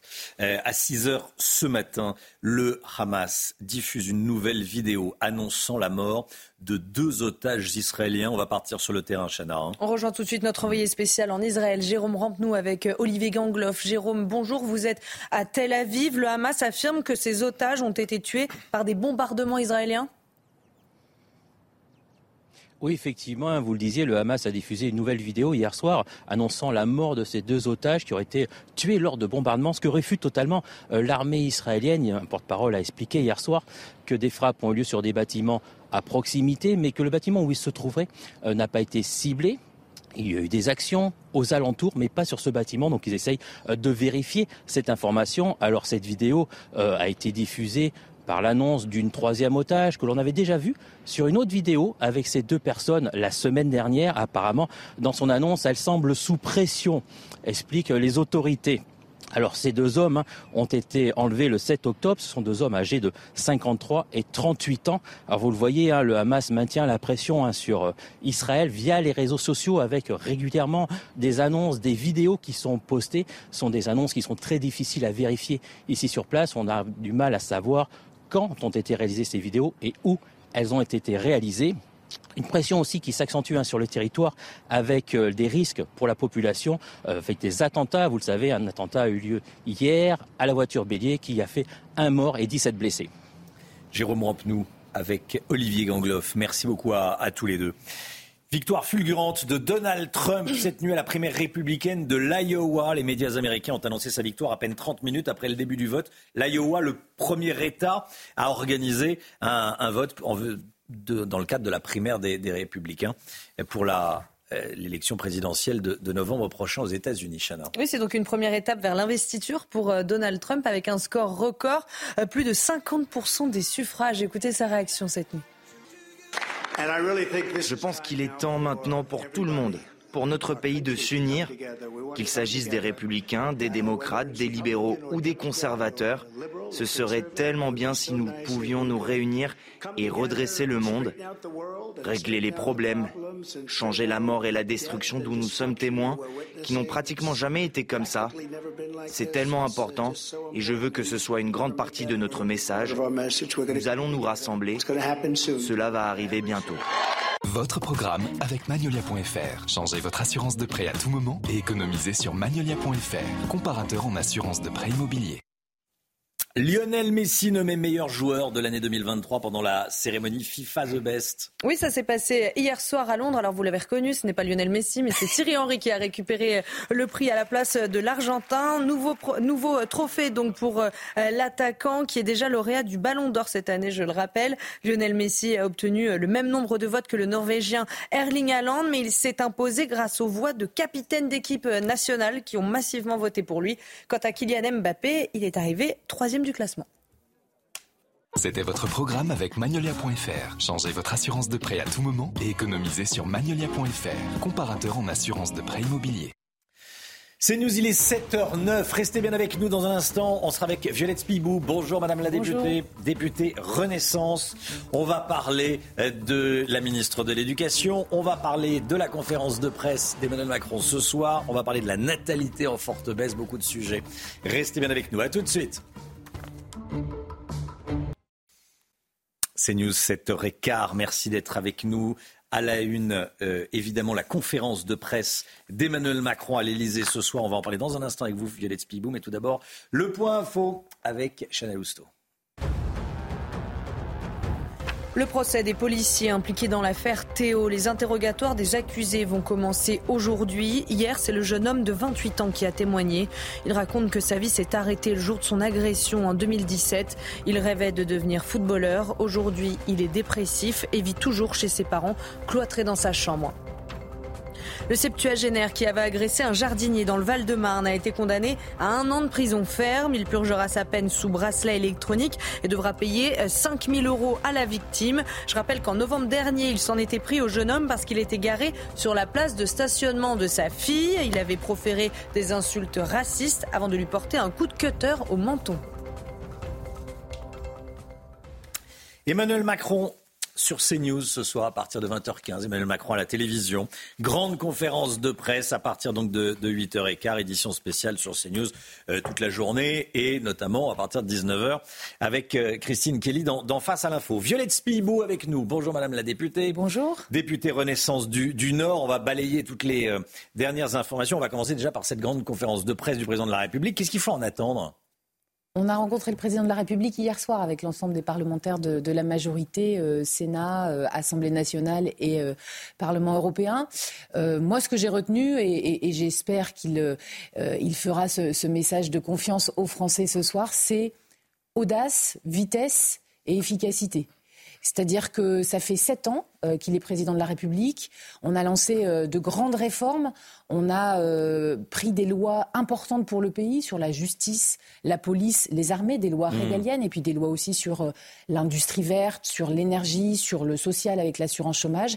il faut maintenant que ça arrive jusqu'à chacun des Français. Il faut qu'ils puissent voir cette transformation et c'est là-dessus qu'on doit s'améliorer. C'est quand même un, tournant, je trouve, de ce second quinquennat. Ça veut dire que jusqu'ici, ça manquait euh, d'audace, de vitesse, d'efficacité? Vous savez, on, apprend euh, avec euh, chaque année qui est réalisée. le président de la République est revenu aussi, et je pense reviendra un peu sur cette année 2023, sur ce qui a été réussi, toutes les lois qu'on a pu voter. On va vers la constitutionnalisation de l'IVG. On se prépare à la fin de vie en 2024, mais en 2023, on a eu aussi des moments difficiles de relations avec les Français. Je pense bien sûr aux retraites, à l'immigration. Et sur ces sujets-là, euh, aux émeutes, bien sûr, dans, nos quartiers, dans nos villes. Et donc sur ces sujets-là, effectivement, euh, euh, il attend qu'à la fois les parlementaires trouvent les moyens peut-être de, travailler les lois en amont encore mieux, de mieux dialoguer avec les oppositions, un dialogue respectueux, nous a-t-il demandé. Voilà, donc ce soir, je pense qu'il répondra aussi à toutes les questions un peu délicates. C'est comme ça quand on fait une conférence de presse, c'est pas seulement un discours, mais c'est aussi répondre à ce qui préoccupe les journalistes et donc les Français. Pourquoi cette conférence de presse à quelques jours du discours de politique générale de Gabriel Attal euh, C'est-à-dire qu'il va tout dire et ensuite le Premier ministre dira le reste, c'est ça? Bah, Chacun Il va tout annoncer, le président de la République Chacun dans son rôle. Oh, bon, on est à un moment quand même de début d'année bah, où il faut une dans son rôle. Est-ce que c'est le rôle du président de la République d'annoncer euh, tout, euh, de faire toutes les annonces pour l'année, puis ensuite le, le, Premier ministre n'a plus grand-chose à, un cap? Pour le président mmh. de la République, les, les, les, réponses aux questions, on va dire, d'actualité sensible, et en particulier, je pense aussi à la situation internationale. Il va aller au forum de Davos, au, au grand sujet de, euh, de souveraineté alimentaire, euh, euh, de, de, décarbonation de notre économie dans le monde, tous ces sujets fondamentaux de la guerre en Ukraine. Et puis derrière, la semaine suivante, Gabriel Attal qui va nous présenter la façon dont cette feuille de route va être mise en œuvre et nous, on va y participer en tant que parlementaires. Bon, il y a un sujet dont on parle peu, sauf sur CNews ce matin, c'est la chute de la natalité en France, moins 7% l'année dernière. On aura les chiffres précis aujourd'hui, mais enfin, ça ne changera pas beaucoup, moins 6-8 pour l'instant et euh, on attend le mois de décembre. Est-ce que euh, ce n'est pas un échec du gouvernement? Parce que la natalité, c'est quand même une question de confiance dans l'avenir. Est-ce que les Français n'ont pas moins confiance dans l'avenir? Comment vous les analysez, ces chiffres? Il y a une responsabilité, euh, je pense, assez partagée, bien sûr, euh, une mhm. responsabilité de l'État, je dirais pas du gouvernement actuel. La natalité, euh, il faut d'abord avoir envie de faire un enfant quand on, on, est en couple et se sentir serein pour l'avenir. Donc, on sait que l'État a une responsabilité dans sa politique familiale, et notamment le quinquennat de François Hollande, qui a diminué le, les aides familiales, les allocations, tout ça, a marqué un coup d'arrêt dans la natalité en France. Mais je dirais aussi, c'est l'ensemble des politiques, finalement. Quand on voit tous nos jeunes qui sont mobilisés pour le climat, qui sont préoccupés par l'écologie, par l'avenir de la planète et qui ne se projettent pas en fondant une famille nombreuse. Quand on voit toutes ces familles qui sont dans la difficulté, euh, avec un pouvoir d'achat euh, qui est limité, avec des craintes sur la capacité euh, de pouvoir faire garder son enfant pour travailler, ben, tout ça, c'est la responsabilité, bien sûr, que nous avons, nous, le gouvernement, les élus locaux, pour que toutes les politiques permettent à un jeune couple de se projeter et de se dire, oui, je vais pouvoir avoir deux, trois enfants, continuer mon travail. Les femmes, elles ont besoin de liberté aussi, pouvoir travailler, faire garder son enfant, se projeter dans une carrière professionnelle. Et tout ça, c'est une politique globale. Je voudrais vous entendre également sur ces chiffres, toujours euh, en, euh, lien avec la, natalité et la, et, la démographie. Le nombre annuel d'enfants nés de parents nés en France a baissé de 22% depuis 2000. Les parents sont nés en France, baisse de 22%. En revanche, le nombre annuel d'enfants nés de parents nés hors Union européenne, plus 72%. On prend le chiffre de 2000, on prend le chiffre de 2023, euh, plus 72%. Euh, qu'est-ce que ça dit? Ça dit qu'on a euh, une une circulation dans notre Union européenne, une, euh, un mélange dans notre pays qui fait qu'on euh, on a une transformation euh, de la société, qu'on a des défis devant nous. cette natalité, elle est liée aussi à la cohésion nationale, à, au vivre ensemble en Union européenne. Ça va être un des grands sujets, je pense aussi, de, de la campagne européenne qui s'ouvre, sur laquelle est revenu le président de la République. On comment... de transformation de la société, vous pouvez préciser? Bien, c'est que c'est que on voit qu'il y a beaucoup de familles euh, qui euh, continuent d'avoir euh, beaucoup d'enfants. On, voit qu'il y a toujours eu aussi en France des des mélanges des, parents français, des parents venus d'autres pays, de l'Union européenne d'ailleurs. C'est ce qui fait la richesse culturelle de notre pays. après, je lis dans l'enquête que, que vous commentez qu'il y a une très grande différence en, entre des familles qui sont issues de l'immigration, qui font plus d'enfants culturellement aussi. moi, je trouve que c'est une bonne chose. Il faut qu'on continue, voilà de, pousser la natalité. Ça veut dire avoir des meilleures conditions pour que les familles puissent élever leurs enfants, avoir des modes de garde qui progressent et avoir euh, des femmes et des hommes, bien sûr, qui peuvent continuer de travailler, d'avoir une carrière qui progresse, même s'ils ont trois ou quatre enfants. Et c'est ça aujourd'hui le défi qu'on a euh, euh, pour notre gouvernement. Dernière question, Violette Spibou, sur le, feuilleton autour de la polémique, euh, après les, propos d'Amélie Oudéa Castera, la ministre de l'Éducation. Euh, le feuilleton se poursuit, la ministre se rend à l'école publique Littré ce matin, la désormais célèbre, euh, dans le 6e arrondissement de Paris, après avoir dit qu'il y avait des problèmes de remplacement de professeurs absents. Bref, la polémique ne s'éteint pas. Comment est-ce que vous qualifieriez les premiers pas de la ministre de l'Éducation dans son ministère?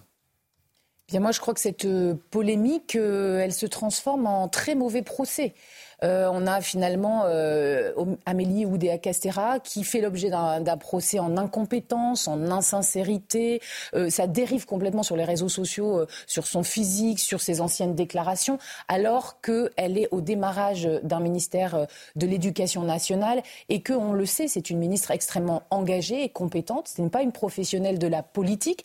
En revanche, depuis qu'elle est au ministère des Sports, elle a bien montré à la fois qu'elle savait faire les choses avec efficacité et puis qu'elle savait euh, faire adhérer l'ensemble des mmh. acteurs du sport, les fédérations, les syndicats. eh bien, euh, il faut lui laisser le temps d'agir. On a déjà sur l'éducation nationale dédoublé les classes mmh. en primaire, ça continue en maternelle, augmenter la rémunération des professeurs. On a un Premier ministre qui a euh, affiché haut et fort son ambition pour l'éducation nationale. Et moi, je suis convaincue qu'Amélie Oudéa Castera y arrivera. Elle va bien s'entourer. voilà, on est sur une polémique qui enfle. je crois que les Français en ont marre aussi de ce type de buzz en permanence. Et pourquoi elle se rend ce matin dans, dans, cette école Le buzz va, pour, bah, se poursuivre, celle-ci. Elle affronte la difficulté. C'est quelqu'un qui n'a pas peur. Elle va au-devant des parents, des professeurs qui l'ont interpellée publiquement et elle sera face à eux. Merci Violette Spibou, merci beaucoup d'avoir été en direct avec nous ce matin, en plateau avec nous. Dans un instant, c'est l'économie. On va euh, parler de l'âge, première cause de discrimination en entreprise. C'est avec le Guillaume. À tout de suite. Et au gouvernement l'âge, première cause de discrimination en entreprise. On en parle tout de suite avec le Guillaume. Votre programme avec Domexpo. 4 villages en Ile-de-France, 50 maisons à visiter pour découvrir la vôtre. Plus d'infos sur domexpo.fr. Retrouvez votre programme avec EcoHabitat Énergie. Nous vous accompagnons dans le changement de votre installation pour une autoconsommation réussie.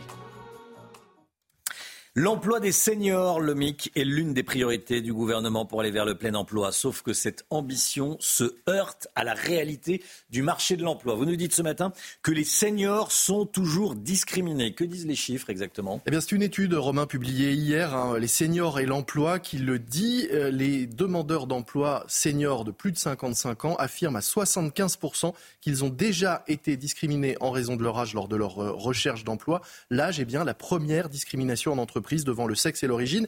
C'est ce qui ressort de cette large étude. On pourrait dire qu'il s'agit simplement d'un ressenti, d'un sentiment de discrimination. Sauf que, en face, 75% des DRH eux-mêmes affirment privilégier les profils plus jeunes.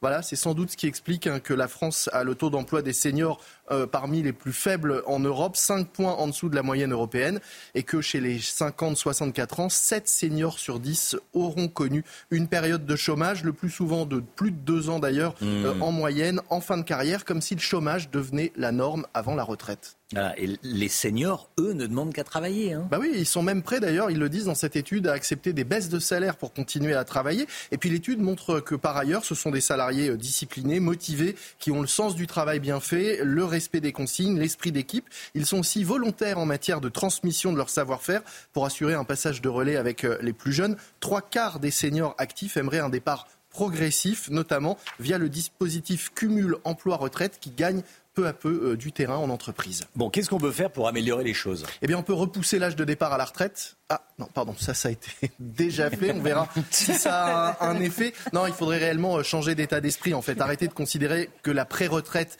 est normale, euh, sauf pour ceux évidemment qui ont un emploi pénible ou euh, physiquement difficile. Et il faudrait plutôt privilégier une sortie progressive de l'emploi via le cumul emploi-retraite. On pourrait aussi imaginer de nouveaux dispositifs. C'est par exemple le réseau d'entreprises Croissance Plus qui propose ça, de déplafonner le recours au CDD pour les salariés de plus de 55 ans. Aujourd'hui, le nombre de CDD est limité à On pourrait très bien se dire qu'avant euh, la retraite, on pourrait euh, ne plus limiter ce recours au CDD.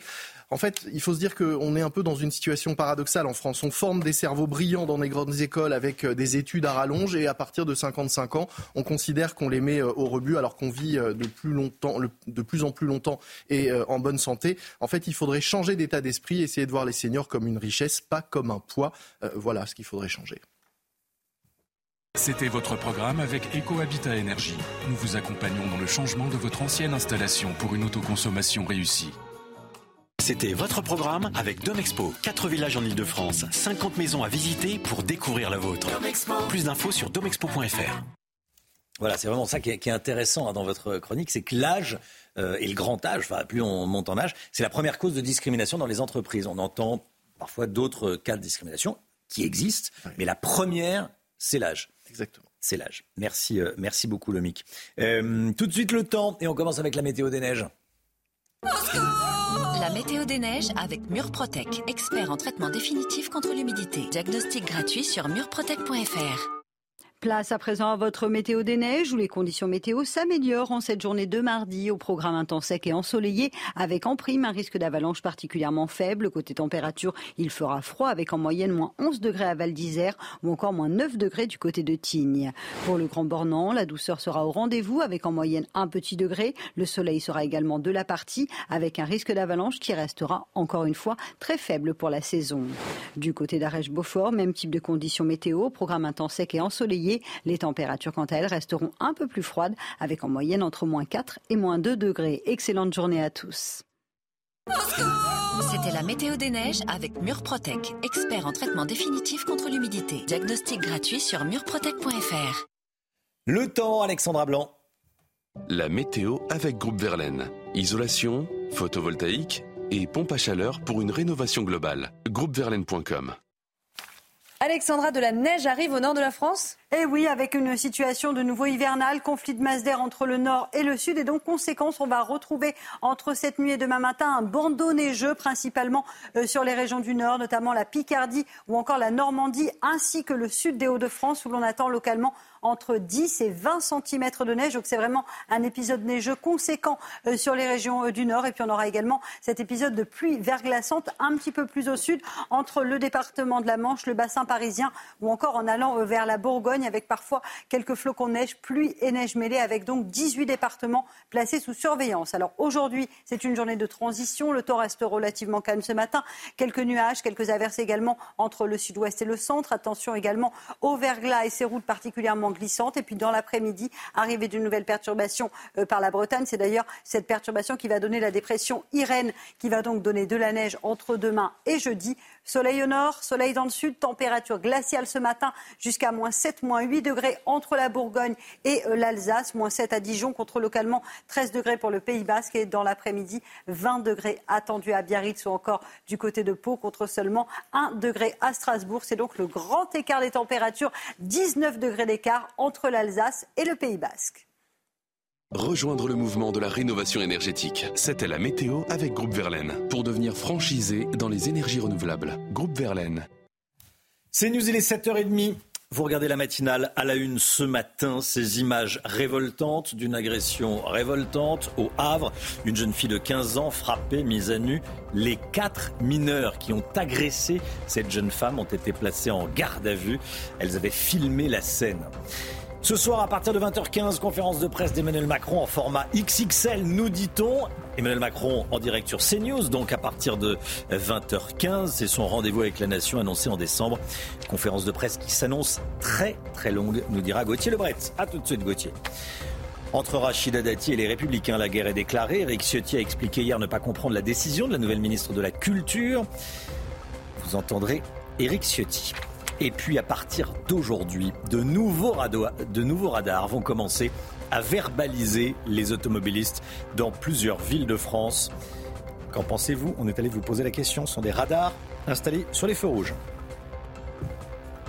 Cette agression insoutenable au Havre, celle d'une jeune fille de 15 ans, rouée de coups, contrainte de se dénuder par, euh, agressée par quatre mineurs qui ont été placés en garde à vue hier, notamment pour violence en réunion, Chana. Cette agression a été filmée, la vidéo a été diffusée sur les réseaux sociaux, un phénomène malheureusement de plus en plus fréquent. Adrien Spiteri et Michael Dos Santos. On dit on est des ah là tu vas voir. Des insultes et des coups d'une extrême violence, puis des menaces.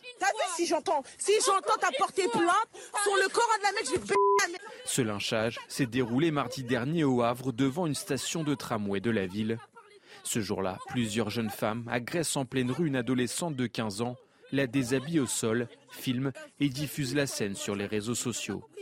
Une semaine après les faits, le traumatisme est toujours présent. J'y repense tous les jours. je suis parano même dans la rue et tout. Je me, dis, euh, même si là je me sens en sécurité, bah, j'y repense tout le temps, tout le temps.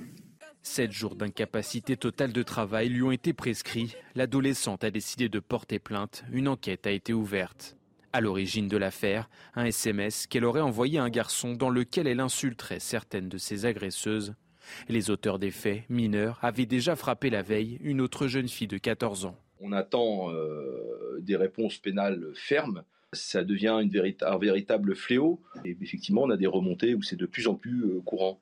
En décembre dernier, une vidéo similaire avait été diffusée. Sur ces images, une adolescente âgée de 13 ans avait été passée à tabac à Lyon par trois autres femmes. Voilà, agression euh, insoutenable insupportable et je voulais qu'on en parle euh, ce matin. La grande conférence de presse d'Emmanuel Macron ce soir sur CNews. Vous pourrez la suivre en direct à partir de 20h15 sur notre antenne. Gauthier Lebret avec nous. Euh, Gauthier, les toutes dernières informations sur cette conférence de presse. On parle d'une conférence de presse au format XXL. Hein oui, ça veut dire que ça va durer euh, potentiellement euh, plusieurs heures. D'ailleurs, déjà, on nous annonce deux heures, donc potentiellement, ça pourrait durer euh, le double. Pourquoi pas s'arrêter en début, quasiment au début de la nuit, passer minuit, puisque ça commence à 20h15. Alors, l'objectif, en commençant la conférence de presse à 20h15, c'est de capter la France qui travaille. Parce que, par définition, celle qui avait lieu après la crise des Gilets jaunes ne pouvait pas le faire, puisque c'était au milieu, au cœur de l'après-midi. Et par définition, les Français qui travaillent au milieu de l'après-midi ne peuvent pas allumer la télévision. Alors, le président de la République va évidemment évoquer un nombre très conséquent de sujets avec de potentielles annonces, puisque je vous rappelle, il nous avait dit que le grand rendez-vous avec euh, la nation concernerait l'école. Et finalement, c'est une conférence de presse. Donc ça voudrait dire que euh, le président de la République lance comme ça euh, des idées dans l'espace public, grand rendez-vous avec la nation, sans vraiment savoir ce qui se cache derrière. Alors on nous dit que la conférence de presse n'est qu'une partie de ce grand rendez-vous avec la nation. Réponse donc ce soir. Il faut savoir que hier, Emmanuel Macron recevait déjà dans la salle des fêtes de l'Elysée à la fois ses ministres et euh, les députés, sénateurs et députés européens euh, de la majorité. Il a appelé à l'unité, à faire campagne évidemment euh, pour euh, les euh, européennes, à l'unité évidemment puisque sa majorité s'est fracturée à deux reprises après la loi immigration et après ce remaniement qui pencherait trop à droite selon l'aile gauche de la majorité. Merci beaucoup Gauthier. Entre Rachida Dati et les Républicains, la guerre est déclarée. Éric Ciotti était l'invité du 20h de la Une. Il a commenté hier soir l'entrée de Rachida Dati au gouvernement, le président des Républicains qui a confié être touché par cette décision. Écoutez. Elle a quitté notre famille politique. Naturellement, je ne vous dirai pas ce soir que ça ne m'a pas touché, d'autant que c'est une amie. Euh, ça nous a heurtés. Euh, j'ai trouvé ce choix incohérent avec le maintien euh, dans notre famille politique. On ne peut pas être dehors et dedans. J'ai été élu, nous avons été élus sur un mandat d'opposition, non pas pour une opposition systématique, mais pour servir des convictions, des valeurs. Pour moi, la politique, c'est pas la Star Academy, c'est pas on rentre, on sort. Voilà, la politique, c'est pas la Starac, c'est pas la Star Academy.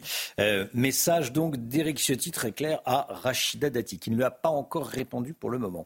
Éric Ciotti qui a officiellement désigné François-Xavier Bellamy comme candidat LR aux européennes. Il est tête de liste. Et le chef euh, des eurodéputés LR exprime sa gratitude ce matin euh, dans le Figaro. Il déclare, je cite, être le candidat de la clarté et de la constance et explique refuser que la vie politique française se réduise à un choix entre Emmanuel Macron et le Rassemblement national. L'île Maurice, frappée par le cyclone Bellal, hier des pluies torrentielles ont surpris les habitants, causant des inondations impressionnantes. Des voitures étaient bloquées avec de l'eau jusqu'au capot, voire même jusqu'au toit. Hein. Oui, ce matin, Mm. les dégâts euh, sont considérables et le vent souffle encore euh, très fort, jusqu'à 120 km heure. Les habitants euh, devraient retrouver un temps calme dès demain. En attendant, l'île Maurice est toujours placée en alerte rouge cyclonique, ce qui implique le confinement de la population. On vous parlait hier de ce nouveau cas de maltraitance dans un EHPAD de Toulouse. La fille d'un résident de 91 ans qui a porté plainte contre le personnel de cet établissement après avoir enregistré des échanges violents, insultants entre une aide-soignante, entre un membre du personnel et son père. Cette euh, personne, cet individu insultait le vieux monsieur euh, de 91 ans. C'est évidemment insoutenable, inadmissible. La direction euh, prend la parole ce matin. Écoutez. C'est toujours une intervenante qui aide-soignante, qui travaille de nuit, qui était vacataire de temps en temps dans la résidence, euh, qui ne dépend pas de, nous. hein. elle n'est pas salariée chez nous, donc elle dépend d'une agence d'intérim et de vacation, et donc elle ne travaillera plus chez nous. On a effectivement prévu de contacter euh, cette personne et l'ensemble, euh, de faire les lumières sur l'ensemble de, de ce qui a pu se passer, et est-ce qu'on aurait aussi pu détecter avant des signaux comme ça, parce que c'est aussi important pour nous de ne pas laisser euh, les faits se dérouler longtemps. Donc pour l'instant, on n'a pas vraiment d'explication sur ce qui s'est produit. Encore une fois, on attend aussi les enregistrements pour pouvoir aller plus loin. Tout ce qui a été euh, révélé par la presse est grave. Nous sommes intransigeants chez Demusvie, euh, c'est tolérance zéro pour la maltraitance. Voilà, c'était important de, de préciser euh, l'histoire, de dire que cette personne ne sévira plus, euh, en tout cas chez, euh, dans, ce, dans ce groupe de maisons de retraite, et espérons-le, dans aucune maison de retraite. Les professeurs absents non remplacés, c'est le problème évoqué par Amélie Oudéa-Castera, qui l'a poussé, selon elle, à scolariser ses enfants dans une école privée, exemple dans un collège de la Sarthe, Chana. Oui, un enseignant de physique-chimie Mmh. n'assure euh, aucun cours depuis la rentrée de septembre dernier et il n'est pas euh, remplacé. Alors pour que leurs enfants ne soient pas pénalisés, notamment euh, pour le brevet des collèges, des parents ont décidé de faire cours eux-mêmes. Voyez ce reportage de Michael Chaillot.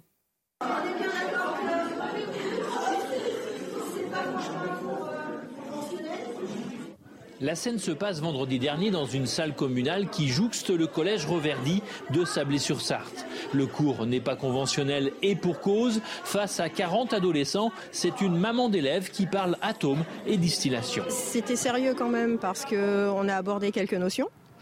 Après, effectivement, on a expliqué aux élèves que c'était un coup, un coup de com et qu'ils avaient l'autorisation de diffuser sur leur réseau et de faire un maximum de bruit pour avoir un prof. Depuis la rentrée de septembre, le poste de prof de physique-chimie n'est pas pourvu dans ce collège. 120 élèves de 4e et 3e n'ont plus cours dans cette discipline alors que le brevet approche. On en arrive à des extrémités où on est obligé de faire cours, nous parents, au collège, mais on fait également cours à la maison. On est obligé de leur donner les notions de physique-chimie grâce aux annales que l'on achète. On nous a promis euh, que chaque élève aurait un professeur face à lui. Aujourd'hui, ça n'est pas le cas. Une promesse faite par Gabriel Attal, alors ministre de l'Éducation, devenu chef du gouvernement. Si rien ne bouge, les parents du collège Reverdy invitent les élèves pour un nouveau cours de physique-chimie vendredi prochain. Voilà comment ça se passe dans des, euh, dans des collèges. Ça a l'air d'être le. Enfin, chacun fait bien ce qu'il peut. C'est formidable qu'il y ait ces, ces parents d'élèves, ces mères et ces pères d'élèves euh, qui euh, viennent faire classe, mais ça remplace quand même pas un cours de, un cours de, de physique-chimie. Tiens, Gauthier Je vous rappelle qu'on a inventé les contractuels parce qu'il manquait tellement de professeurs qu'on hmm. a dû embaucher plusieurs milliers de contractuels. Et en gros, c'est une formation en deux semaines. Vous étiez, je caricature, mais vous étiez euh, boucher. Deux semaines plus tard, vous devenez prof. Vous étiez banquier, vous devenez prof après deux semaines de formation parce qu'il manque des profs. Donc c'est évidemment le principal mmh. euh, sujet pour Amélie Oudéa-Castera. Et après sa déclaration, elle a une obligation XXL de résultats. Jérôme Béglé. Un parent d'élève doit rester parent d'élève, un prof doit rester prof. Il doit y avoir une frontière, je ne vais pas dire un ah C'est formidable ce que font ses parents. Hein. ça montre quand même la grande misère euh, de certains établissements d'éducation nationale. Ah oui, oui. Lomic, vous, vous vouliez réagir, je vous voyais. Bah, il y a le, métier de, professeur et l'attractivité euh, dont il faut se poser des questions sur euh, voilà, le salaire des professeurs, les conditions de travail qu'il faut améliorer parce qu'on manque de, de profs, clairement. Le livret A, le livret A, le taux du livret A est maintenu à 3%. C'est vraiment une bonne nouvelle ou pas? Je poserai la question à, à Guillaume. Est-ce que ce ne serait pas une fausse bonne nouvelle? On verra ça dans un instant. A tout de suite. C'est News, il est 8h moins le quart. Merci d'être avec nous. Emmanuel Macron en direct sur CNews ce soir à partir de 20h15. Grande conférence de presse à la télévision. Si vous aviez le président de la République, de la République en face de vous, quelles questions lui poseriez-vous Et plus globalement, qu'est-ce que vous attendez de, cette conférence de presse? Je vous pose la question depuis le début de la matinale. Voici vos réponses. Je lui demanderai comme question euh, quand est-ce qu'il va redonner le pouvoir au peuple et changer cette constitution? On en a marre de son de ce gouvernement, de, on en a marre de lui en fait.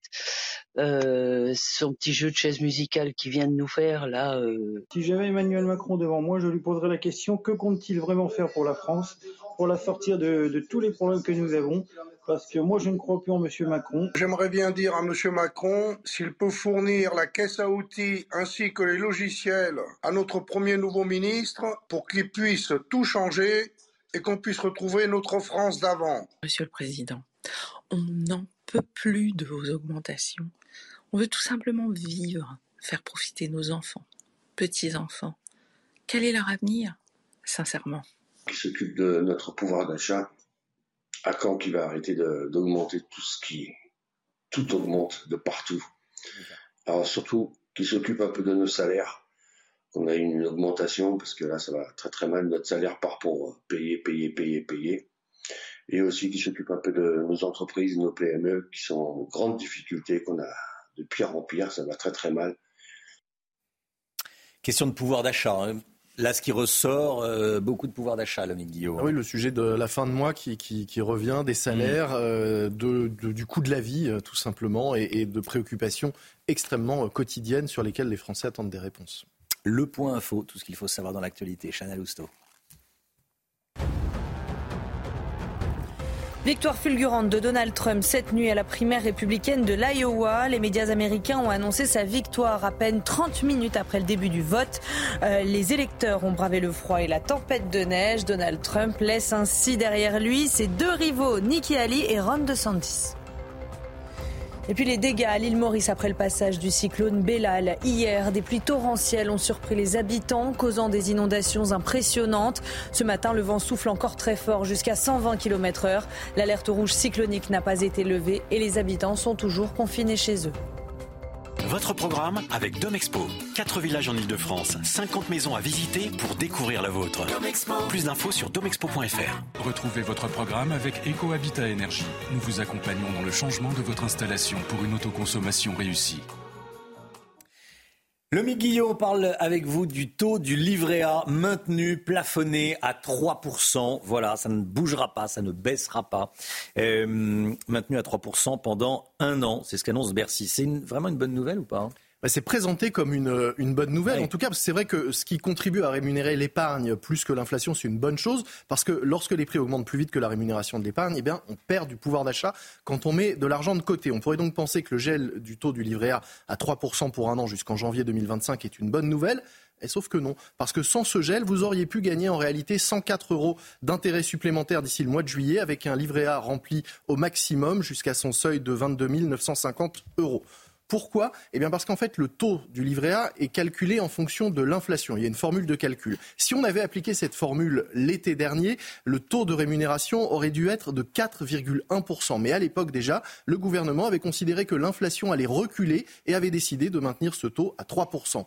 Cette année, en février, le taux aurait dû être de 3,9%. Mais là encore, le gouvernement a décidé de le laisser à 3% et il présente ça comme une bonne nouvelle, alors qu'en réalité, c'est moins rémunéré que ce que ça aurait dû. Ouais, mais si l'inflation baisse vraiment l'année prochaine, enfin cette année, là, en 2024 plutôt, euh, ces 3% redeviendront intéressants ou pas? Oui, en théorie, hein, c'est ce qu'a dit d'ailleurs Bruno Le Maire euh, hier. Il a dit sur le long terme, ça va être très intéressant car lorsque l'inflation va baisser et que le taux sera maintenu, vous serez bien content d'avoir un taux du livret A à 3%. Alors, c'est vrai, mais pour que ce soit intéressant et pour qu'on rattrape finalement ces intérêts que l'on n'a pas touchés euh, ces derniers mois et qu'on ne touchera pas jusqu'en juillet, il faudrait que le taux du livret A, enfin, il faudrait que l'inflation soit en dessous de 1%, ce qui euh, n'arrivera euh, probablement pas.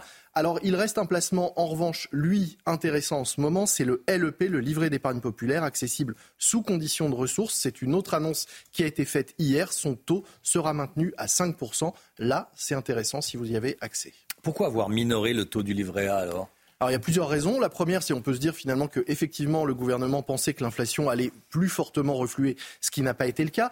Une autre raison, c'est aussi d'inciter les Français à consommer. Bah si ça rémunère moins de placer son argent, autant le remettre dans l'économie, autant le dépenser plutôt que d'épargner. Et puis c'est aussi, et enfin, pour la bonne cause, nous, dira le, les, nous diront les pouvoirs publics, parce que l'argent du livret A sert à financer le logement social. En rémunérant peu l'argent placé sur ces livrets, ça permet euh, de proposer des taux d'intérêt bas aux euh, bailleurs sociaux, à ceux qui construisent des logements sociaux, et donc inciter à la construction de ces logements. Donc quelque part, le gouvernement a fait le choix de moins rémunérer votre épargne, vos économies, pour financer de nouveaux logements sociaux. C'était votre programme avec EcoHabitat Énergie. Nous vous accompagnons dans le changement de votre ancienne installation pour une autoconsommation réussie. C'était votre programme avec Domexpo. 4 villages en Ile-de-France, 50 maisons à visiter pour découvrir la vôtre. Plus d'infos sur domexpo.fr. On parle beaucoup du match Gabriel Attal, Jordan Bardella. Il y a un autre match dont on parle un petit peu moins et on va en parler avec vous, Jérôme Béglé, dans un instant. C'est le match entre Emmanuel Macron et Gabriel Attal. Et il a démarré ce match. On en parle dans, dans un instant. À tout de suite. Le match Attal-Macron, à peine une semaine après la nomination de Gabriel Attal à Matignon, le couple de l'exécutif, Jérôme Béglé, bonjour Jérôme, bonjour Romain. de Paris Match, le couple de l'exécutif, président, Premier ministre, semble, semble se livrer à une concurrence de communication bah, convenant, Romain, que l'avènement de Gabriel Attal a été très bien accueilli par les médias du monde entier. Les anglo-saxons ont déjà surnommé notre Premier ministre Baby Macron, quand beaucoup de pays s'enthousiasment qu'il soit le premier chef de gouvernement français ouvertement homosexuel. En France, on frôle la Attalmania, qui détonne avec la froideur, voire l'indifférence qui nimbait Elisabeth Borne. Un bon début, mais pas question pour euh, Emmanuel Macron de se faire voler, la vedette. Alors nous assistons à une concurrence euh, communicationnelle, une concurrence communicationnelle. Attal euh, fait la une de tous les journaux, Macron organise sa propre conférence de presse en prime time. Bruno Le Maire, Gérald Darmanin ou Éric Dupont-Moretti, poids lourds de l'ancien gouvernement, sont non seulement confirmés, mais confortés. À Bercy, le maire récupère par exemple ce qu'il souhaitait depuis longtemps, euh, l'énergie, confortant ainsi sa stature de vice-premier ministre. Pas besoin de longs discours, on comprend donc qu'Emmanuel Macron veut garder la main et ne pas se laisser euh, dominer par son jeune N-1. À court terme, Emmanuel Macron espère réchauffer sa popularité au soleil de celle de son Premier ministre.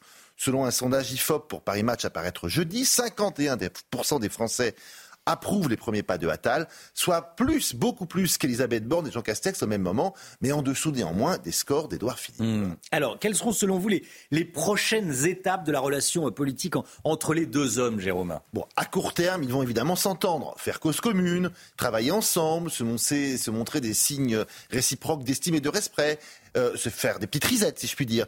Et euh, ils ont ni l'un ni l'autre euh, besoin de se mettre des bâtons dans les roues immédiatement. Il faut qu'ils aient des échanges un peu démonstratifs. En Macronie, on s'agaçait des remontrances ou des petites phrases d'Edouard Philippe, le chouchou des sondages. Celui-ci est sur le point de perdre sa tunique au profit de Gabriel Attal, et cela ne chagrinera absolument personne. C'est déjà l'un des bienfaits de la lumière de ce nouveau jeune Premier ministre. Mais cette lune de miel pourrait être contrariée, par exemple, en cas d'échec du parti présidentiel aux européennes. Qui endossera l'éventuel mauvais score? Matignon ou l'Elysée Puis à l'automne prochain, quand les candidats à la présidentielle de 2027 commenceront à se faire connaître, qui aura le plus de légitimité à les challenger Matignon ou l'Elysée un Premier ministre en capacité de se mêler aux prétendants ou un président en fin de parcours Souvenez-vous de la difficulté qu'a eu Jacques Chirac à calmer, si j'ose dire, Nicolas Sarkozy à la fin de son second mandat. Et l'incapacité réelle de François Hollande à montrer que c'était lui le chef euh, au terme de son seul mandat. C'est toute la gageure d'Emmanuel Macron. Après le temps des sourires viendra celui des grimaces et des grincements de dents. Jérôme Béglé, c'est vrai qu'on en a assez peu parlé du, euh, du match Macron-Attal. On a beaucoup parlé du match Attal-Bardella dès le début, voilà, les deux jeunes, euh, mais assez peu. Bon, merci beaucoup euh, Jérôme Béglé. 8h10. L'invité de la grande interview ce matin, c'est Marion Maréchal, vice-présidente de Reconquête et, tête de liste Reconquête aux européennes. 8h10 avec Sonia Mabrouk sur CNews et sur Europe. Hein. Et puis soyez là à 8h30, on sera, ça va être passionnant avec le cofondateur de l'Observatoire de l'immigration et de la démographie. Euh, on va revenir avec lui sur les derniers chiffres de, de, l'immigration et, de la, et de la natalité en, France. Natalité en baisse, sauf euh, la natalité, le nombre de naissances euh, de parents nés tous les deux hors Union européenne. Le nombre augmente fortement. On va en parler dans, dès le début du journal de 8 h et en plus en longueur à 8h30. Allez, le temps tout de suite, Alexandra Blanc. La météo avec Groupe Verlaine. Isolation, photovoltaïque et pompe à chaleur pour une rénovation globale. Groupeverlaine.com Alexandra, la météo avec vous et un temps calme aujourd'hui. Oui, temps plutôt calme. C'est vraiment euh, cette nuit et demain que ça va commencer à se gâter avec l'arrivée de la dépression Irène. Alors concrètement, que va-t-il se passer? On a un conflit de masse d'air et donc conséquence, on attend un épisode neigeux en Picardie, mais également euh, sur les régions du Nord. Localement, entre 10 et 20 cm de neige. Ça, c'est vraiment le chiffre à retenir. C'est-à-dire qu'on n'est pas sur 3-4 cm ou sur un léger saupoudrage. On est vraiment dans des cumuls de neige assez importants. Donc entre la Normandie et la Picardie à partir de cette nuit. Pluie verglaçante un petit peu plus au sud, notamment sur l'île de France ou encore près de la Manche. Et puis, en attendant, on aura localement jusqu'à 20 degrés dans le sud-ouest. Ce sera le printemps dans le sud-ouest et l'hiver sur les régions euh, du nord avec 18 départements placés sous surveillance, notamment la Manche, l'île de France ou encore en allant euh, vers la Bourgogne avec donc d'une part de la neige prévue, mais également ces pluies verglaçantes qui sont donc euh, assez, qui sont prévues et qui évidemment ne facilitent pas la vie des automobilistes puisque c'est extrêmement dangereux quand vous vous trouvez euh, sous des pluies euh, verglaçantes. Alors au programme aujourd'hui, journée de transition avec un temps plutôt calme, temps nuageux, localement quelques averses entre le sud-ouest et le centre ce matin. Et puis dans l'après-midi, on retrouvera une belle journée sur les régions du Nord, belle journée également en allant autour du golfe du Lion, temps légèrement laiteux, légèrement euh, voilé sur l'ouest de la Corse. Et puis on aura également cette nouvelle perturbation qui va arriver par la façade ouest et un temps nuageux entre le massif central et les Alpes du Sud. Les températures glaciales ce matin, moins 7 à Dijon, moins 8 degrés à Colmar, contre déjà 13 degrés euh, dans le sud-ouest. Et dans l'après-midi, c'est le grand écart. Hiver sur le nord, avec un petit degré à Strasbourg ou encore 2 degrés à Reims, contre localement jusqu'à 20 degrés pour le Pays basque. Rejoindre le mouvement de la rénovation énergétique. C'était la météo avec Groupe Verlaine. Pour devenir franchisé dans les énergies renouvelables. Groupe Verlaine. Il est 8 heures, bienvenue à tous. À la une ce matin, la forte baisse de la natalité en France. L'INSEE va publier aujourd'hui les derniers chiffres de l'année 2023. Mais on sait déjà que ces chiffres sont mauvais. On sait également en revanche que le nombre annuel d'enfants nés de deux parents, eux-mêmes nés en dehors de l'Union européenne, est en forte hausse. On va vous donner tous les détails. Amélie Oudéa Castera a beaucoup de difficultés à clore la polémique sur la scolarisation de ses enfants. Nouvelle tentative risquée à mon sens ce matin. Elle se rend à l'école publique où a été scolarisé son fils il y a 15 ans à Paris. Elle s'était plainte du nombre de professeurs non remplacés. Gauthier Lebret avec nous. Les dernières informations. Après son passage par l'île de la Réunion, le cyclone Bellal a frappé l'île Maurice. Les images sont impressionnantes. On vous les montre. Donald Trump remporte haut la main la primaire républicaine dans l'Iowa, le premier État américain à organiser le vote. C'est très bon signe pour Trump, en route pour cette investiture républicaine en vue des présidentielles à la fin de l'année. La crise de la natalité en France, elle s'aggrave. L'INSEE publie aujourd'hui les derniers chiffres de l'année 2023, le mois de décembre. Mais on connaît déjà la tendance, les femmes font de moins en moins d'enfants en France. Alors si on constate ce phénomène partout en Europe, la France se caractérise par des taux de fécondité très différents selon l'origine migratoire des populations. Toutes les explications d'Adrien Spiteri et de Maxime Leguet. C'est une véritable crise de la natalité qui touche le pays. Le nombre de naissances sur le territoire français continue de diminuer. Alors que le nombre de nouveau-nés était de 666 000 entre janvier et novembre 2022, le chiffre chute à 621 691 sur la même période en 2023, soit une baisse de 6,8%. Dans le détail, l'évolution de la natalité recouvre des réalités très différenciées selon l'origine migratoire des populations. On a une natalité native, ce qui est un terme démographique, une natalité française née en France, issue de parents nés en France, euh, qui se contracte fortement. Et on a dans le même temps une natalité issue de l'immigration extra-européenne qui, elle, est très dynamique. Un phénomène structurel et un bouleversement démographique qui s'explique en partie par un différentiel d'indice de fécondité. Selon les derniers chiffres à notre disposition, l'indice de fécondité des femmes immigrées algériennes était de 3,7 enfants par femme, 3,5 et 3,47 pour les femmes tunisiennes et marocaines, alors même que celui des femmes françaises natives était de 1,88 enfants. Si elle a aussi autant de, poids, finalement, cette différence de fécondité, c'est parce qu'elle est adossée sur la dynamique des flux migratoires qui, sur cette même période, depuis l'an 2000, a augmenté de manière très, très significative. En France, depuis la Seconde Guerre mondiale, les chiffres de la natalité n'ont jamais été aussi bas. Voilà, et on sera avec Nicolas Pouvremonti, que vous avez vu dans, ce reportage, cofondateur de l'Observatoire de l'immigration et de la démographie, avec nous à 8h30. Amélie Oudéa Castera tente tant bien que mal d'éteindre la polémique. Elle va se rendre ce matin, en fin de matinée, à l'école publique Littré, dans le 6e arrondissement de Paris. Objectif de la ministre de l'Éducation nationale en difficulté, Gauthier Lebret, mettre fin à cette polémique. Il n'y arrive pas pour l'instant. Hein. Et vous allez voir qu'elle va relancer la polémique, elle va remettre une pièce. Il y a un risque en se rendant effectivement dans mm. l'ancienne école publique, très bonne école publique du 6e arrondissement qu'elle a elle-même ciblée, ancienne école donc de son fils où il a fait un, un court passage. Alors je vous refais le film, je vous rappelle qu'effectivement elle a cité cette école lors de son premier point presse en tant que ministre de l'Éducation nationale pour dire qu'elle avait sorti son fils de cette école car, je cite, un paquet d'heures n'était pas remplacé, notamment par le manque de profs, la faute à qui, notamment au gouvernement auquel elle appartient. Donc elle va tenter effectivement de mettre fin à la polémique. Il faut savoir que euh, déjà les parents euh, d'élèves de l'école littrée ont répondu à la ministre en disant que c'était faux, qu'il n'y avait pas d'heures non remplacées. L'ancienne enseignante de son fils a fait pareil dans les colonnes de Libération.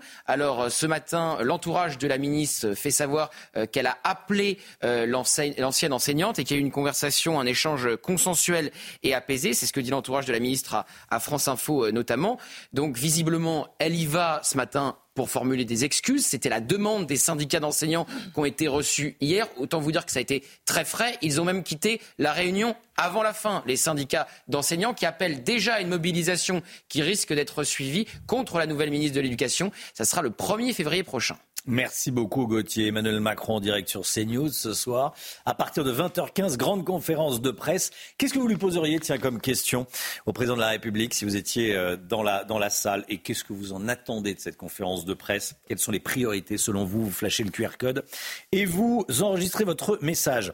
L'île Maurice, frappée par le cyclone Bellal, des pluies torrentielles ont surpris les habitants, Chana. Oui, causant des inondations impressionnantes. Des voitures étaient bloquées avec de l'eau euh, jusqu'au capot. Ce matin, les dégâts sont considérables et le vent souffle toujours très fort à 120 km heure et les habitants sont toujours confinés. Voilà, et puis victoire fulgurante de Donald Trump cette nuit à la primaire républicaine de l'Iowa. Les médias américains ont annoncé la victoire 30 minutes à peine après le début du vote. Hein. Et c'est donc une première étape vers l'investiture pour Donald Trump avec un score record, plus de 50% des suffrages.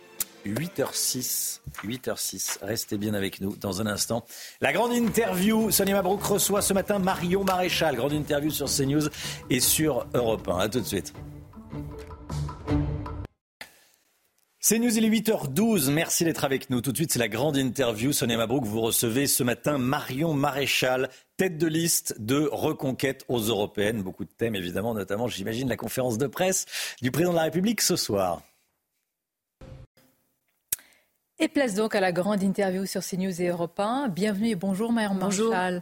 Vous êtes la tête de liste Reconquête aux européennes et également vice-présidente exécutive du parti. Le président de la République va donc tenir euh, conférence de presse ce soir. Est-ce que vous pouvez être encore surprise par une telle prise de parole et sur quel domaine, en quel sujet? Sincèrement, je n'en attends rien. Voilà, ça fait euh, sept ans que ce président est à la tête euh, du pays.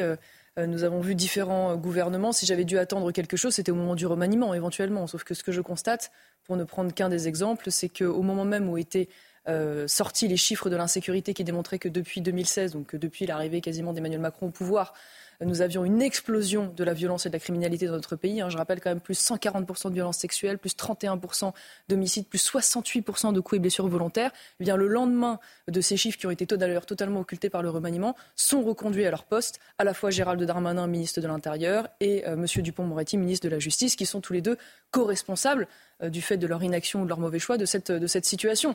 Donc quand on voit cela, on pourrait euh, d'ailleurs euh, dérouler, quand je vois qu'il nomme par exemple M. Séjourné, qui n'a aucune expérience en matière diplomatique, et qui s'est déjà illustré d'ailleurs ces derniers jours de manière étonnante à un poste aussi important que le ministère des Affaires étrangères, et qui est un homme qui a pris position au Parlement européen pour un État fédéral.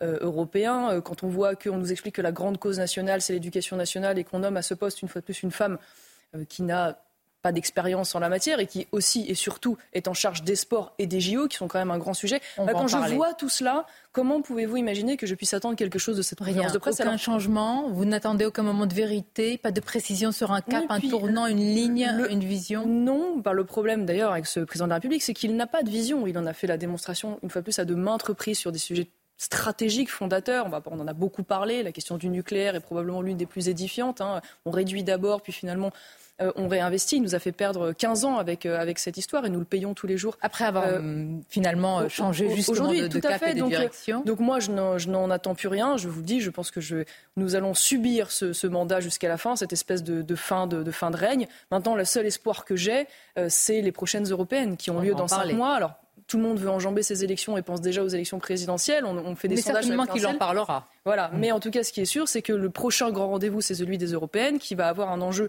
euh, qui va être central pour les Français dans leur quotidien. Et donc, c'est là où portent mes espoirs. Je vais y venir évidemment euh, en détail. Le président de la République s'exprime ce soir, Marion Maréchal, dans un contexte aussi de, première polémique pour sa ministre. Vous en avez parlé de, de l'éducation, Amélie Oudéa Castera, qui va se rendre aujourd'hui euh, dans l'école dont elle a parlé par rapport à ses, ses enfants et sa progéniture. Justement, la polémique ne retombe pas. Est-ce que pour vous, c'est une polémique justifiée ou bien hypocrite à s'offusquer comme ça que les ministres mettent leurs enfants dans le privé Je pense que c'est une euh, polémique qui révèle la colère des Français. C'est-à-dire qu'ils ont quand même le sentiment que depuis des années maintenant, les ministres, parce que disons-le, tous les ministres, tous les ministres de l'Éducation nationale en particulier ces dernières années, ont tous leurs enfants dans les écoles privées.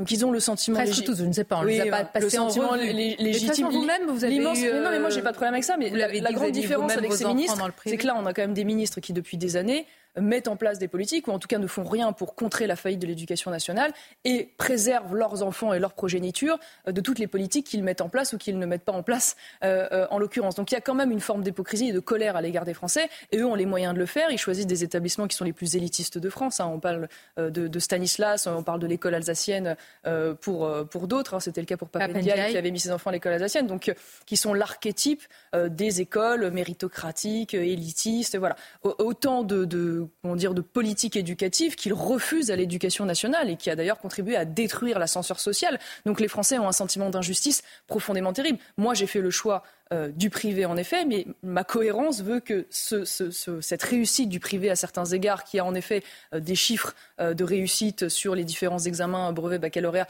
plus importants, avec des méthodes spécifiques, je veux pouvoir les appliquer au public. Donc je ne veux qu'il n'y ait pas de discrimination. Sans doute que la ministre également, ou alors vous lui faites un procès d'intention ah bah, qui est de dire peut-être qu'elle ne veut pas réparer ce qui ne va pas dans le public. On verra, on verra ce qu'il en est. Jusqu'ici, une fois de plus, après sept ans d'exercice de pouvoir d'Emmanuel Macron, j'ai vu plutôt des embardés sur le sujet, une fois de plus, avec des ministres qui n'avaient pas du tout les mêmes visions et à la fin, pas grand-chose qui, qui se soit passé. Moi, ce que je crois fondamentalement d'ailleurs, que si nous sommes dans une situation sur l'éducation nationale, c'est parce qu'évidemment, on n'a pas des ministres là où ils doivent être et on n'a pas fait les réformes nécessaires, mais c'est aussi parce que l'éducation nationale est, selon moi, en situation quasi monopolistique, tenue par une administration de gauche euh, et une partie d'ailleurs, disons-le, d'un grand syndicalisme de gauche au sein des enseignants. C'est ça le vrai défi de la eh ben, ministre Amélie Oudéa-Castéra Je crois qu'il y a deux sujets. Il y a un, évidemment, la réforme de l'éducation euh, nationale, euh, la fin du collège unique, par exemple, on pourrait développer, mais aussi, me semble-t-il, une bulle d'oxygène donnée au privé, la possibilité d'ouvrir davantage de classes. Aujourd'hui, les ouvertures sont très contraintes. La possibilité, par exemple, pour les collectivités de financer euh, les écoles hors contrat ou de pouvoir toucher la taxe d'apprentissage. Ce n'est pas, le, pas le cas aujourd'hui. Euh, Sachez-le, des dispositifs qui aujourd'hui ne sont pas accordés, par exemple, aux écoles hors contrat, comme le financement des, des AVS qui accompagnent les enfants handicapés dans ces écoles. De ces écoles. Voilà, tout à fait. Donc, moi, je crois qu'il y a un certain nombre de mesures aujourd'hui pour ouvrir la concurrence au sein de l'éducation nationale et ainsi forcer l'éducation nationale à faire son droit. Ça, c'est la feuille de route mais la petite, que vous souhaitez. Mais la petite condition, et j'en finis par là, c'est qu'il ne faut pas qu'il y ait discrimination par argent. Donc, il faudrait mettre en place, et ça, c'est un point de vue très personnel, un chèque éducation ou une défiscalisation pour le coût que représentent ces écoles pour les Français qui évidemment travaillent. Ce sont des débuts en tous les cas pour le moins compliqués pour cette ministre et ce sont des débuts euh, sous les feux des projecteurs pour la ministre de la Culture, euh, Rachida Dati. Hier, le président des LR, Éric Ciotti, a affirmé que la politique n'était pas la starac, qu'on n'y entre pas, on n'y sort pas comme ça. François Barouin a dénoncé le manque de lucidité de Rachida Dati qui serait montée sur le Titanic euh, et avec le sourire. Est-ce que vous pensez, Marion Maréchal, que Rachida Dati va faire du Dati ou qu'elle va se fondre dans ce gouvernement ah, la conclusion que j'en tire définitivement, je le savais, c'est que maintenant voter LR, c'est donc voter pour les futurs ministres d'Emmanuel Macron. Parce qu'on parle de Rachida Dati, qui est la dernière euh, prise, si je puis dire, côté LR, mais la moitié du gouvernement, près de huit ministres de mémoire, viennent euh, des LR. Et je vous l'annonce, ça n'est pas fini. Parce qu'au lendemain des européennes, je prends date avec vous, les trois quarts de l'état-major des Républicains rejoindront euh, la Macronie. Ça n'est évidemment euh, qu'une question de temps. je ne m'attends pas à grand-chose parce que j'ai regardé la première interview de Rachida Dati. Dans le Parisien. dans le Parisien, tout à fait, mhm. où j'ai vu une interview que j'aurais pu entendre de la part du ministre de l'Éducation de gauche, donc une femme qui oh. nous explique. Venant d'une femme de droite. Ah bah, vous savez. Aux dernières nouvelles, Rachida Dati est une femme de droite vous, comme vous. Vous, savez, vous savez, c'est pas forcément les cartes d'adhésion des partis qui font les positionnements, ce sont les actes et ce sont les paroles. Moi, j'ai vu une femme dans cette interview. Hein, J'invite les téléspectateurs à aller lire cette interview, qui explique qu'il n'y a pas de vote euh, communautaire euh, dans le banlieue, qui explique qu'elle va sanctuariser et défendre le budget de l'audiovisuel euh, public 4 milliards. Moi, je suis plutôt pour le réduire et privatiser, privatiser de l'audiovisuel public, qui défend le régime des intermittents du spectacle, que moi je considère aujourd'hui illégitime, qui explique le rôle central de, l'éducation. c'est lutter contre les cris d'offres de la gauche, pardonnez-moi, parce que faire passer Rachida Dati pour une femme de gauche, voire même gauche, Non, mais je dis pas une femme. Je, je, je constate que, en tout cas, le, la ligne conductrice en tant que ministre de la Culture, c'est des propos, c'est des axes que j'aurais pu retrouver dans Est-ce qu'elle a quand même des lignes ou des positions parfois, entre guillemets, conservatrices, de femmes, comme Catherine Vautrin De femmes de gauche. Voilà, c'est tout sur, sur là-dessus. Donc après, on verra les actes. C'est toujours pareil. Moi, ce que je crois, c'est qu'on est face simplement à un débauchage de calcul. Il y a eu, tout le monde le dit, on a compris, il y a eu un accord sur la ville de Paris. Euh, très bien. On a vu les propos passés de Rachida Dati euh, sur euh, la Macronie qui était celle des traîtres. Je pense que tout ça contribue à dégoûter les Français. Et, et une fois de plus, moi, c'est ce que j'ai envie de dire à l'électeur LR euh, euh, qu'il doit se poser une seule question, c'est que est-ce qu'il a envie, en continuant de voter pour ce parti, de continuer d'alimenter euh, le banc des remplaçants de la Macronie une vraie question parce que c'est la tectonique politique des plaques. Hier, Jordan Bardella, à l'occasion de ses vœux, a appelé justement les sympathisants LR à rejoindre le Rassemblement national et Éric Zemmour, lors du grand rendez-vous européen CNews des Échos, a appelé ces mêmes sympathisants à rejoindre Reconquête. Mais j'allais dire, que, quel est l'intérêt des sympathisants LR à rejoindre Reconquête plutôt que RN La ligne politique la ligne politique, tout simplement. Il ne suffit pas euh, d'appeler. Encore faut-il euh, pouvoir répondre à cet électorat orphelin. Il me semble que ces Français de droite ont des attentes fortes sur les questions identitaires, bien évidemment, mais aussi sur les sujets euh, économiques. Ils attendent une économie de droite qui soit responsable sur le plan budgétaire. Pardonnez-moi votre grande différence avec le Rassemblement national. C'est l'une des grandes différences. Hein. On a quelques exemples récents, notamment dans l'actualité parlementaire. On sait que le Rassemblement national, par, contre, par exemple, a refusé de voter des durcissements de conditions d'accès au RSA en demandant des activités aux personnes qui les touchent. Nous, nous y sommes favorables on sait que le RN est peu ou prou, c'est assez fluctuant pour la retraite à 60 ans. Nous, nous étions pour une réforme, pas forcément celle d'Emmanuel Macron, mais une réforme des retraites euh, qui nous apparaissait indispensable pour euh, sauver ce système. Le, RN refuse de baisser les dépenses euh, sociales dans ce pays. Nous, au contraire, nous voulons lutter contre l'assistanat.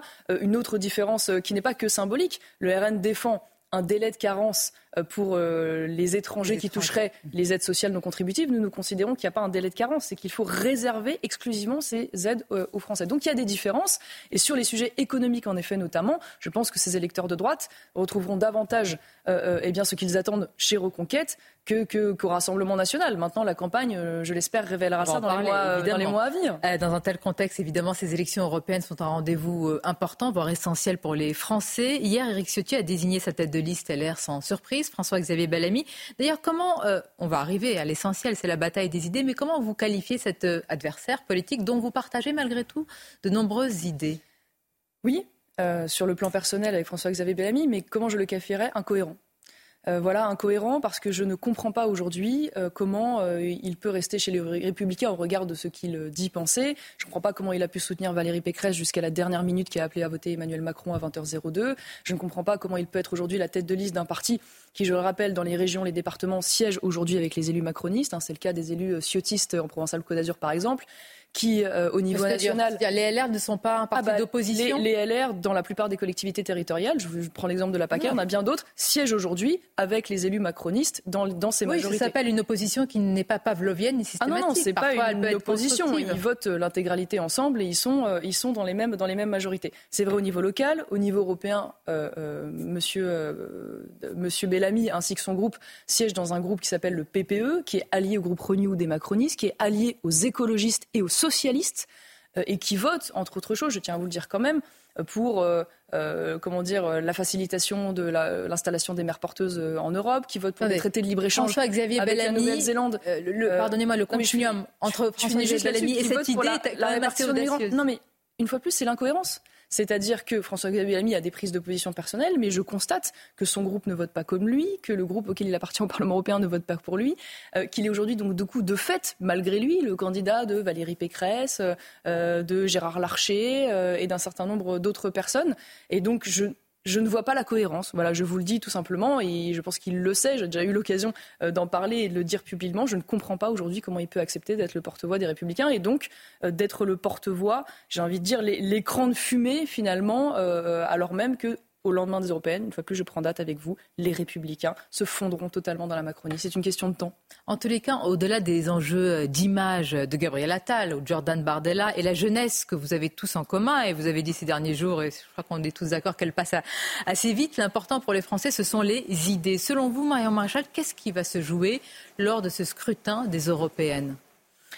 Ah bah, un potentiel changement de rapport de force au Parlement européen. C'est-à-dire que ça n'est pas neutre. L'enjeu aujourd'hui qui se dessine, c'est que le groupe des conservateurs auquel nous aspirons de participer, hein, dans lequel vous retrouverez euh, demain euh, Orban et dans lequel se trouvent déjà par exemple les Italiens de, Fratelli euh, d'Italia, mais aussi les Suédois, les Finlandais qui sont aujourd'hui au gouvernement, proches du gouvernement, c'est que ce groupe puisse passer devant le groupe Renew de Macron. C'est là où se joue le duel. Et si ce groupe des conservateurs, et nous pouvons y contribuer avec nos quelques euh, députés, euh, je l'espère, demain, euh, puisse passer devant, ça veut dire que le rapport de force politique change. Ça veut dire que donc, le Parlement est tiré vers la droite et, non plus vers le centre. Pour la concrètement, ça veut dire qu'on peut des Français en potentiellement changer la présidence de la Commission et donc changer la ligne politique. Et c'est-à-dire que cette ligne politique de Madame van der Leyen, dont la majorité, je le rappelle une fois plus, est composée aussi du groupe des LR. Je vous en ai parlé à l'instant, qui met en place le Green Deal, qui vote des traités de libre-échange, qui met en place la répartition des migrants, qui refuse de réformer le droit d'asile, nous pourrions agir sur cela. Et donc c'est tout à fait euh, fondamental dans le quotidien des Français.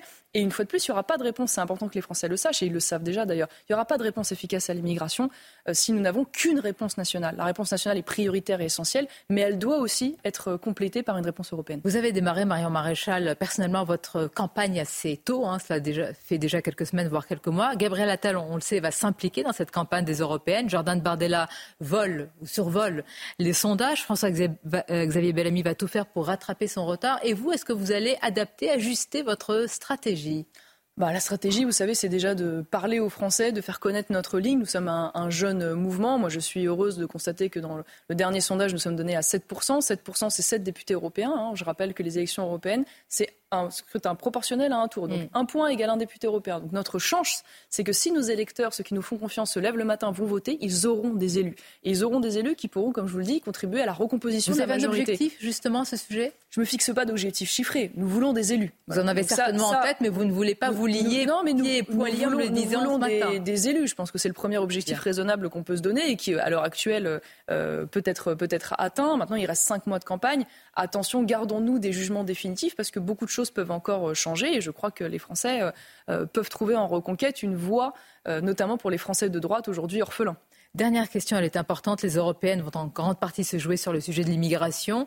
En Europe et plus singulièrement en France, Marion Marchal, certains pensent que l'immigration peut venir euh, désormais résoudre la crise de la natalité. Vous avez vu ces chiffres euh, inquiétants, véritablement. Que répondez-vous à l'argument justement de l'immigration euh, C'est pas crise C'est la quasi-intégralité de nos gouvernants depuis 30 ans pensent cela et organisent cela d'ailleurs. Hein. Ils détricotent méthodiquement l'ensemble de la politique familiale, en particulier sous François Hollande, qui avait fait l'exception française. Euh, et en parallèle de ça, ils font venir une immigration de masse euh, en, substitut. Moi, je m'oppose totalement à cette vision. Je considère aujourd'hui que le coût de l'immigration est beaucoup trop lourd sur le plan culturel, identitaire, sécuritaire euh, et même économique. Et donc, la seule solution, c'est de reconstruire une politique familiale et donc d'accompagnement long terme.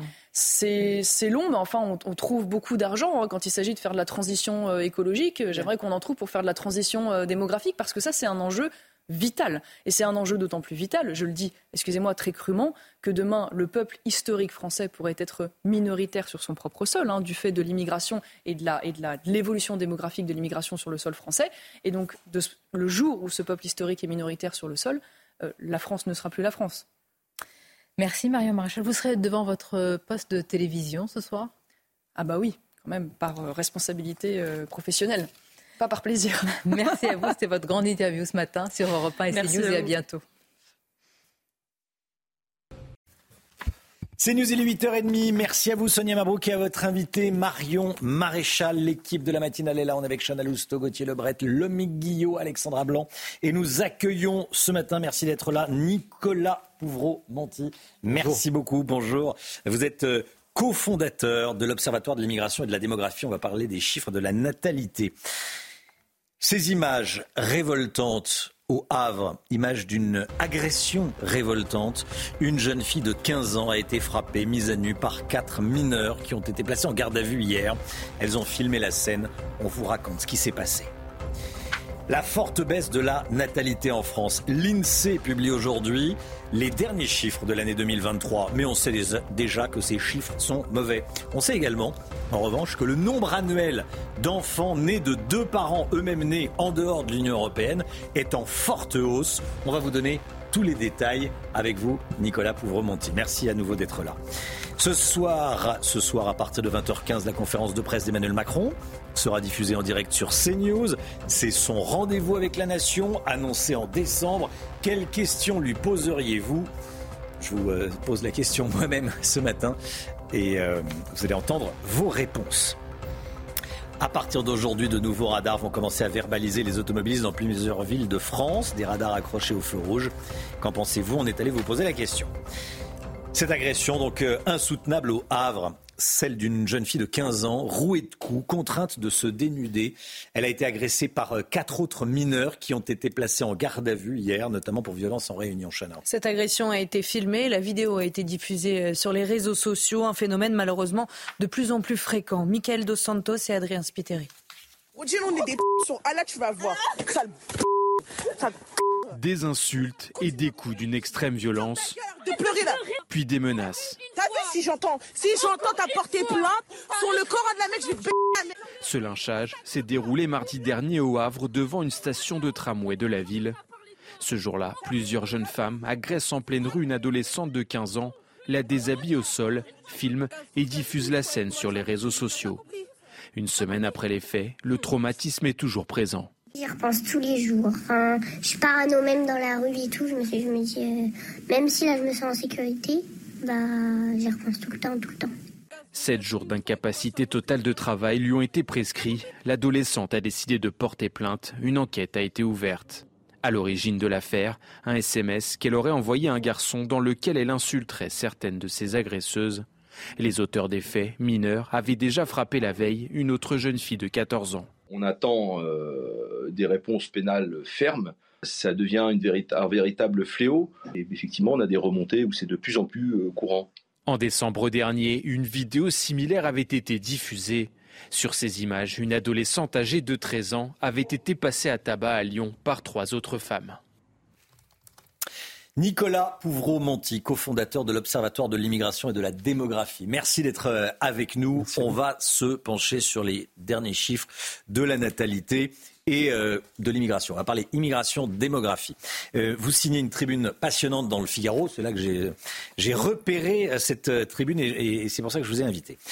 commençons par le commencement. En France, la natalité est en forte baisse. Vous parlez même d'hiver démographique, aux alentours de moins 7% en 2023 versus 2022. Hein, on n'a pas les tout derniers chiffres, on a les 11 premiers mois de l'année. Et, les, tout derniers, et le mois de décembre va, tomber aujourd'hui. C'est significatif. Euh, l'hiver démographique, c'est-à-dire alors, l'hiver démographique, ça correspond à une situation euh, de pays dans lesquels le taux de fécondité est durablement inférieur au seuil de renouvellement des populations. Alors c'est un peu technique. Vous voyez, le seuil de, renouvellement des populations, c'est 2,1 enfants par femme dans les pays développés avec un bon état de santé. Euh, en France, pendant très longtemps, on a été assez proche de ce taux. En fait, encore en 2010, on en était à 2,03 enfants par femme. Mais depuis 2010, on a perdu 120 000 naissances par an mmh. euh, dans notre pays. Dans le même temps, on a gagné 120 000 décès. Euh, et on a aujourd'hui un, un, nombre de décès et de naissances qui est quasiment équivalent et qui va bientôt basculer en négatif. Il y aura bientôt plus de décès que de naissances sur le territoire national. Ça, c'est l'hiver démographique. Pourquoi c'est euh, déjà, dites-nous pourquoi c'est inquiétant de voir sa natalité baisser? Ça peut paraître une évidence, mais mm. expliquez-nous. Bah, en fait, la baisse de la natalité, ça a un impact sur à peu près tous les aspects de la vie en société. Un pays qui a une natalité réduite, c'est un pays euh, qui innove moins, c'est un pays qui ne renouvelle pas sa population active, c'est aussi un pays qui pèse moins sur la chaîne géopolitique mondiale. Donc en la matière, tous les champs de la mm. vie euh, en société se trouvent en quelque sorte anémiés par le fait que les générations ne se renouvellent pas. Ne se renouvellent pas pardon. Pourquoi cette natalité est-elle en baisse? Les Français ont moins confiance dans l'avenir? Alors, au, cours des années 2010, il y a eu des choix politiques qui ont été faits et dont les, résultats concrets en matière de natalité se mesurent aujourd'hui. Il y a eu tout un tas de sacrifices qui ont été réalisés en matière de politique familiale. Je pense notamment à la fin de l'universalité des allocations familiales qui ont transformé les allocations familiales en une simple politique sociale de redistribution. Euh, on a aussi raboté le plafond du quotient familial à, plusieurs reprises. Euh, mais ce qui est notable, c'est que malgré cette baisse vérifiable de la natalité, le désir d'enfant des Français, lui, n'a pas fondamentalement baissé. Selon les enquêtes, il est entre 2,3 et 2,7 enfants par femme. Vous aujourd'hui, on a un taux de fécondité de 1,8 enfants par femme. Donc ça veut dire que si on donnait aux Français les moyens concrets d'avoir le nombre d'enfants qu'ils souhaitaient avoir, on pourrait avoir une natalité supérieure de 50% à ce qu'elle est concrètement aujourd'hui. Alors, quand on met une loupe sur les chiffres, euh, et ça apparaît dans votre, dans votre tribune, on s'aperçoit que le nombre annuel d'enfants nés de parents nés en France, mmh. hein, a baissé de 22% depuis 2000. En revanche, le nombre annuel d'enfants nés de parents nés hors Union européenne augmente de 72% sur la même période. Alors pourquoi cette, euh, pourquoi cette, cette, différence? En fait, c'est effectivement ce qui est très frappant au-delà des moyens que je décris, ce sont les tendances contradictoires de natalité qui sont maintenant à l'œuvre sur le, sur le territoire national. On a d'une part une natalité native qui se rétracte. Native, ça veut dire issue de parents eux-mêmes nés en France. Hein, vous l'avez dit, on a quasiment perdu un quart de naissance euh, d'enfants nés de parents nés en France. Et dans le même temps, cette forte progression des naissances issues de l'immigration extra-européenne. Il y a deux raisons principales à ça. Euh, la première, c'est l'accélération des flux migratoires, simplement, hein, depuis la fin des années 90. Pour vous donner juste un indicateur, depuis 1999, le nombre annuel de premiers titres de séjour qu'on délivre dans notre pays a augmenté de 153%. Donc ça, c'est le premier moteur.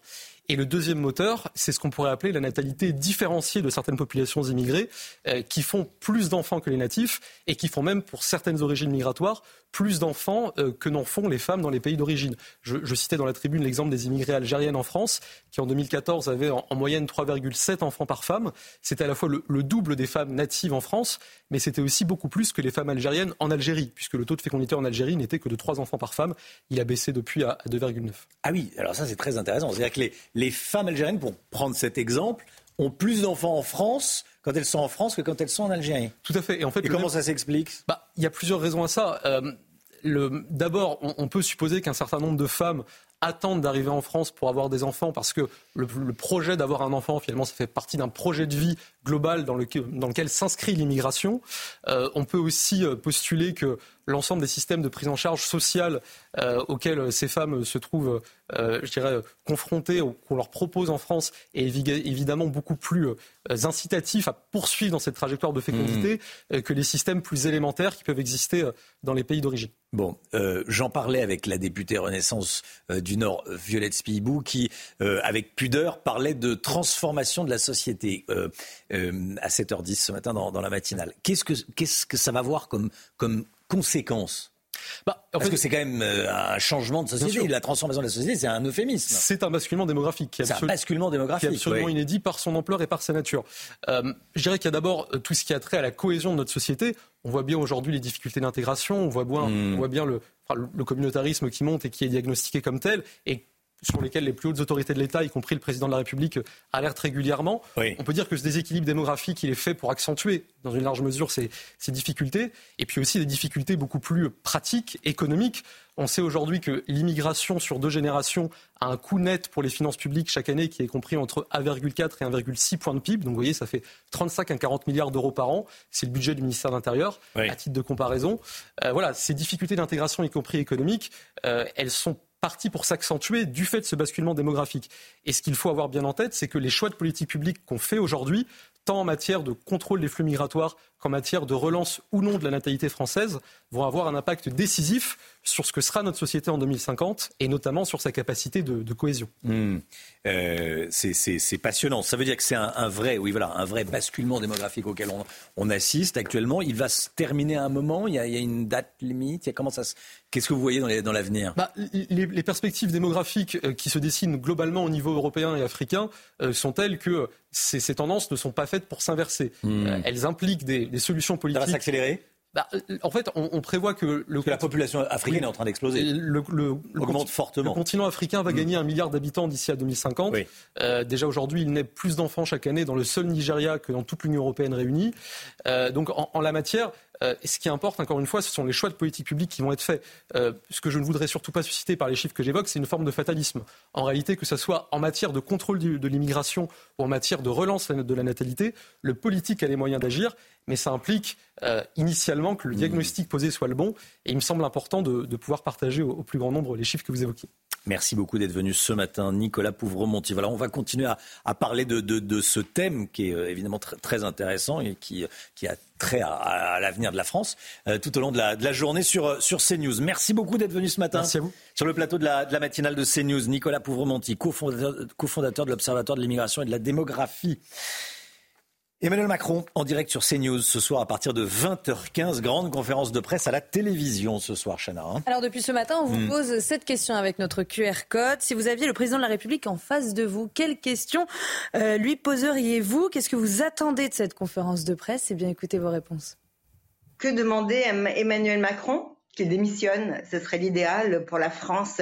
Dommage qu'il n'y ait pas de mi-mandat euh, pour les élections présidentielles en France, car il serait évincé de suite. Une question simple. Comment notre président ex-banquier fera-t-il pour diminuer la dette de l'État français qui est de plus de 3 300 milliards d'euros? La question est simple. Comment il va faire?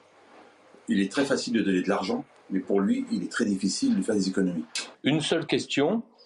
Comment sélectionnez-vous vos ministres? Je pense particulièrement à celui des Affaires étrangères. Le problème avec Macron, c'est il nous dit toujours je compatis, je sais, c'est dur pour les Français, mais il ne fait rien du tout, donc euh, on est un peu dans la mouise. Voilà, à Oxy, dans le Loiret. Euh, le dernier témoignage. Bon, euh, commentaire, qu'est-ce qu'on attend de, la conférence de presse de, ce soir? Édition spéciale sur CNews, bien sûr, notamment chez Christine Kelly à partir de 19h dans FAI. Gauthier Lebret, conférence XXL. Ce dont on est certain, c'est que ça va être long Oui, alors quand vous avez dit qu'est-ce qu'on attend de cette conférence de presse, Brigitte Millot a dit qu'elle soit courte. Alors Brigitte, elle, sera tout sauf courte. On nous annonce déjà deux heures, donc quand on nous dit deux heures, potentiellement, ça pourrait durer le double pour terminer quasiment au début de la nuit, puisque ça commence à 20h15. L'objectif, c'est de hmm. capter la France qui travaille et qui ne peut pas allumer la télé en pleine euh, journée. On attend qu'il parle d'un nombre de sujets très conséquents, qu'il fasse des annonces. Le président, il avait dit grand rendez-vous avec la nation. C'est pas seulement la conf de presse, nous dit l'entourage du président de la République. Eh ben, on va voir euh, ce qu'on va voir. Et puis il y aura sûrement une question sur Amélie Oudéa Castera aussi. Peut-elle rester en place. Ce matin, elle est dans l'ancienne école de son fils. Voilà, et on va suivre ça, bien sûr. Euh, de nouveaux radars arrivent aujourd'hui sur plusieurs routes de France. Leur installation avait été annoncée en janvier de l'année dernière, Chana. Oui, ils vont contrôler euh, la vitesse et les feux rouges. Alors qu'en pensez-vous? On est allé vous poser la question dans les rues de Toulouse. Ça ne me dérange pas, parce que ce sont les gens qui respectent rien, donc non, c'est pas un problème. Bon courage. J'ai qu'à rouler normalement. Dans cette route-là, il y en a trop de radars. Mais après, euh, c'est bien pour notre sécurité. Comme ça, les gens ils passent pas les limites. Ils sont efficaces pour la route, quoi. Voilà, Comme ça, les gens ils vont faire attention pour ne pas beaucoup rouler. C'est pour la sécurité routière, effectivement, c'est intéressant. Après, est-ce qu'il y en a pas assez, est-ce qu'il y en a trop euh, Moi, je juge qu'il y en a déjà pas mal. Voilà les nouveaux radars urbains, ça pour inventer des solutions pour, euh, pour faire payer les Français, enfin les automobilistes et les, et les, et les motocyclistes, les motards. Il y a du monde. Euh, la santé, tout de suite, Brigitte Millot. Retrouvez votre programme avec Siro Cédal, sirop efficace et naturel contre la toux grasse et la toux sèche. Pour tous vos maux de l'hiver, l'ensemble de la gamme Cédal est disponible chez votre pharmacien. Docteur Millot avec nous. Bonjour Brigitte. Bonjour.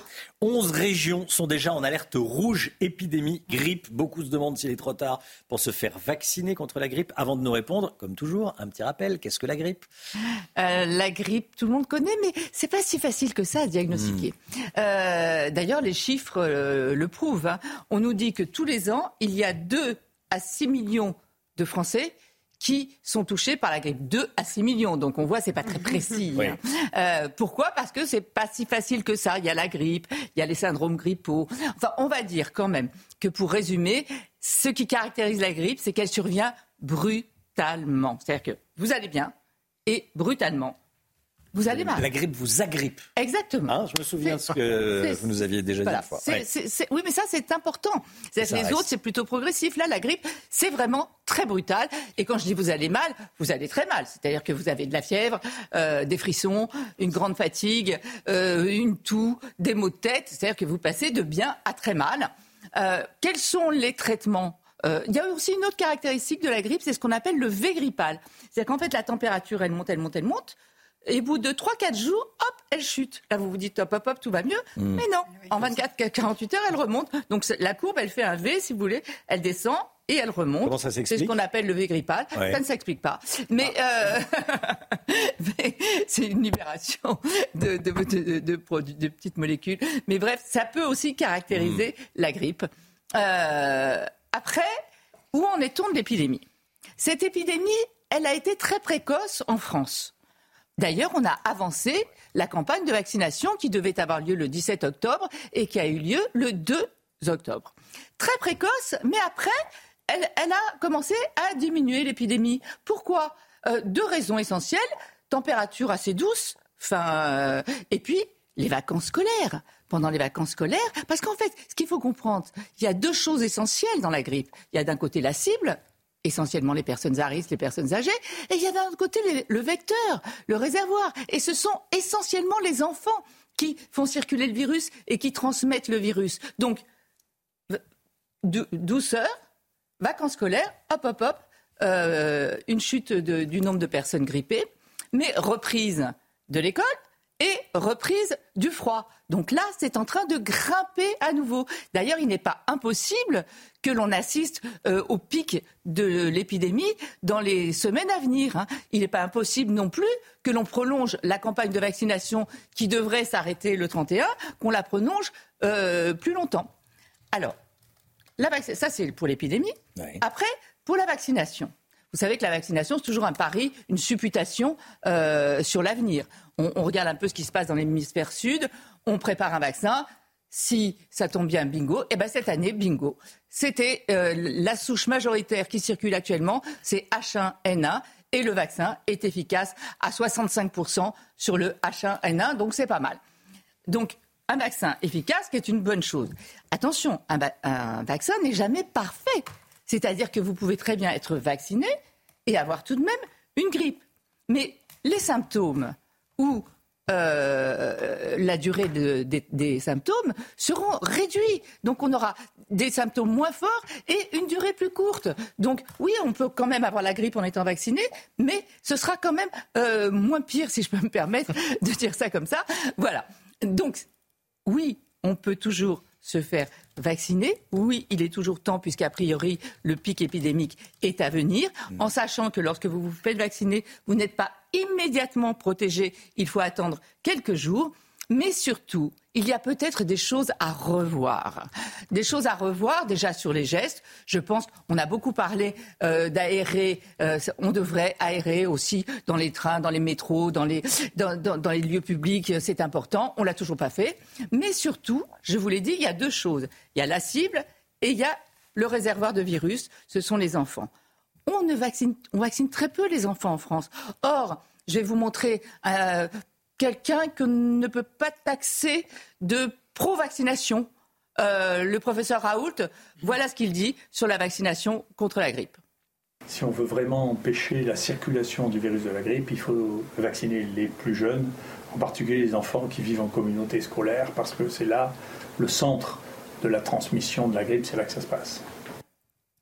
Voilà, donc euh, peut-être qu'il faudrait revoir justement pour ce réservoir de virus que sont les enfants. Dans d'autres pays, ça se fait assez facilement et en France, pas trop. J'ai oublié de parler quand même, pour ceux qui ont la grippe, des traitements. Bah, il n'y en a pas. Non, je, plaisante un peu, mais puisque c'est un, virus, euh, c'est du repos. On attend. Du repos. De l'hydratation, parce qu'avec la fièvre, on perd euh, quand mm. même beaucoup d'eau. Du paracétamol pour lutter contre euh, les douleurs, la, fièvre. Les... Oui, non, mais il faut, il faut en prendre. Hein. Après, en France, y a, on a un traitement antiviral, le Tamiflu, qui est assez peu utilisé, qui pourtant est efficace quand il est donné en curatif très précocement euh, un antiviral et on peut le donner en curatif précocement, mais on peut le donner aussi en prophylaxie, c'est-à-dire que si vous avez été en contact avec quelqu'un qui a la grippe et que vous êtes vous-même à risque, vous pouvez euh, prendre ce traitement. Mais pour répondre à votre question de départ, oui, il est toujours temps de se faire vacciner puisqu'a priori le pic est à venir. C'était votre programme avec Siro Cédal. Sirop efficace et naturel contre la toux grasse et la toux sèche. Pour tous vos maux de l'hiver, l'ensemble de la gamme Cédal est disponible chez votre pharmacien. 9h10, merci d'avoir démarré votre journée avec nous. Dans un instant, c'est l'heure des pros. Avec Pascal Pro et tous ses invités. À demain.